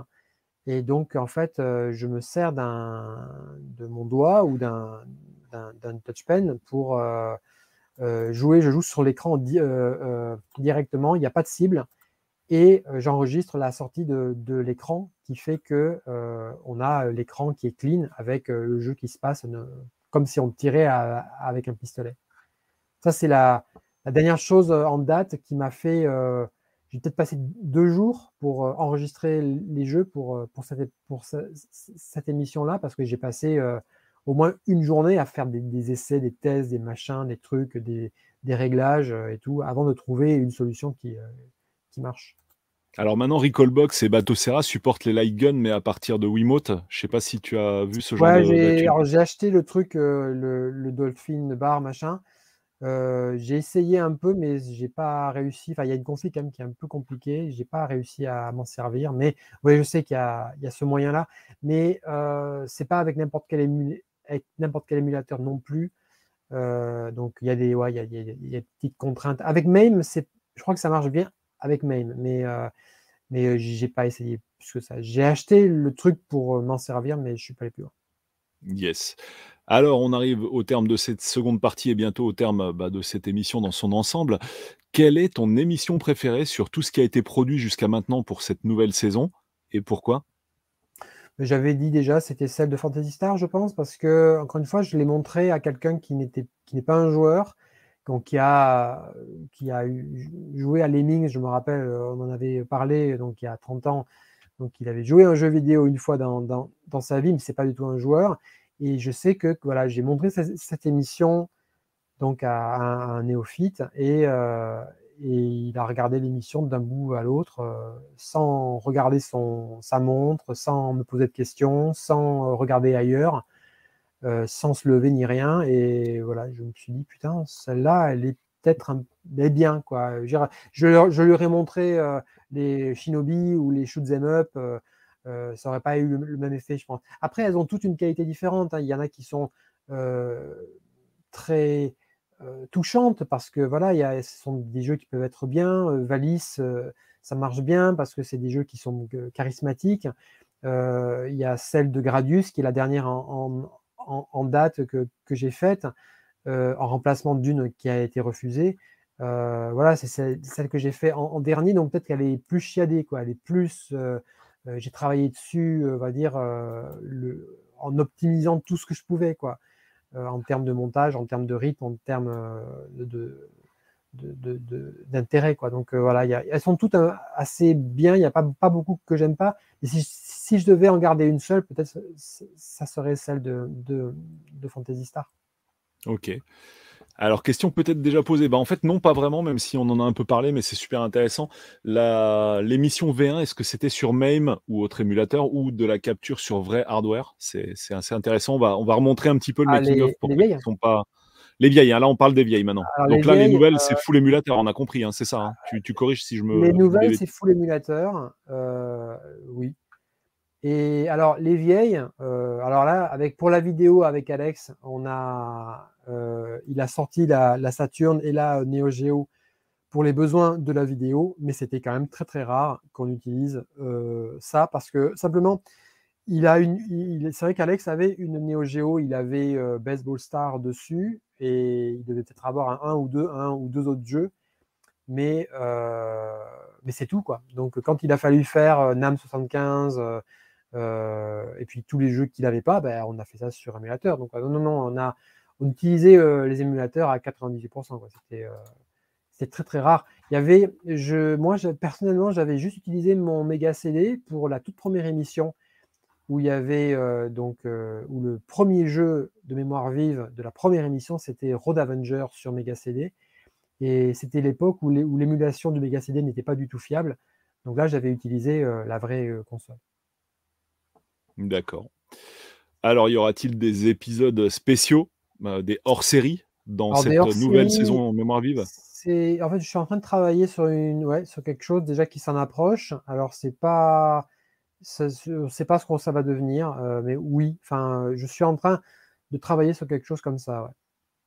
D'accord, on peut pas en dire plus pour l'instant, c'est surprise? Bah, c'est pas, ouais, parce que c'est vraiment, il n'y a rien qui est fait. Juste pour dire, c'est plutôt euh, quelque chose qui sera beaucoup plus euh, interview, euh, avec plus d'intervention, en fait, avec du shooting réel, pas uniquement avec des images de jeu. Ça, c'était aussi une, question. En fait, on, me demandait de, décrire mon, programme, on me demandait, ah, est-ce que il y, a, des gens qui vont parler, est-ce qu'on verra quelqu'un qui présente, etc. C'est vrai que non, non, c'est une émission où il n'y a pas il n'y a pas d'humain, il n'y a, pas de, présence humaine. Euh, et donc, dans, l'espèce de, spin-off euh, que, je, que songe à faire, que j'ai, je pense qu'il y en a un qui va être fait, il y a un pilote qui va être fait, parce que j'ai déjà a priori le, euh, tout le, comment dire, le, sujet est, est, trouvé, donc j'aimerais au moins en, en, faire un. mais est-ce que ça va aboutir? Est-ce que ça va servir à quelque chose? J'en ai aucune idée. Yes, et ben du coup, Jean, on va en arriver tranquillou à la conclusion que j'ai un petit peu envie d'introduire en remerciant bah, Game One pour euh, avoir accepté ton initiative. Je trouve que c'est vraiment une super idée. Euh, c'est vraiment très très bien.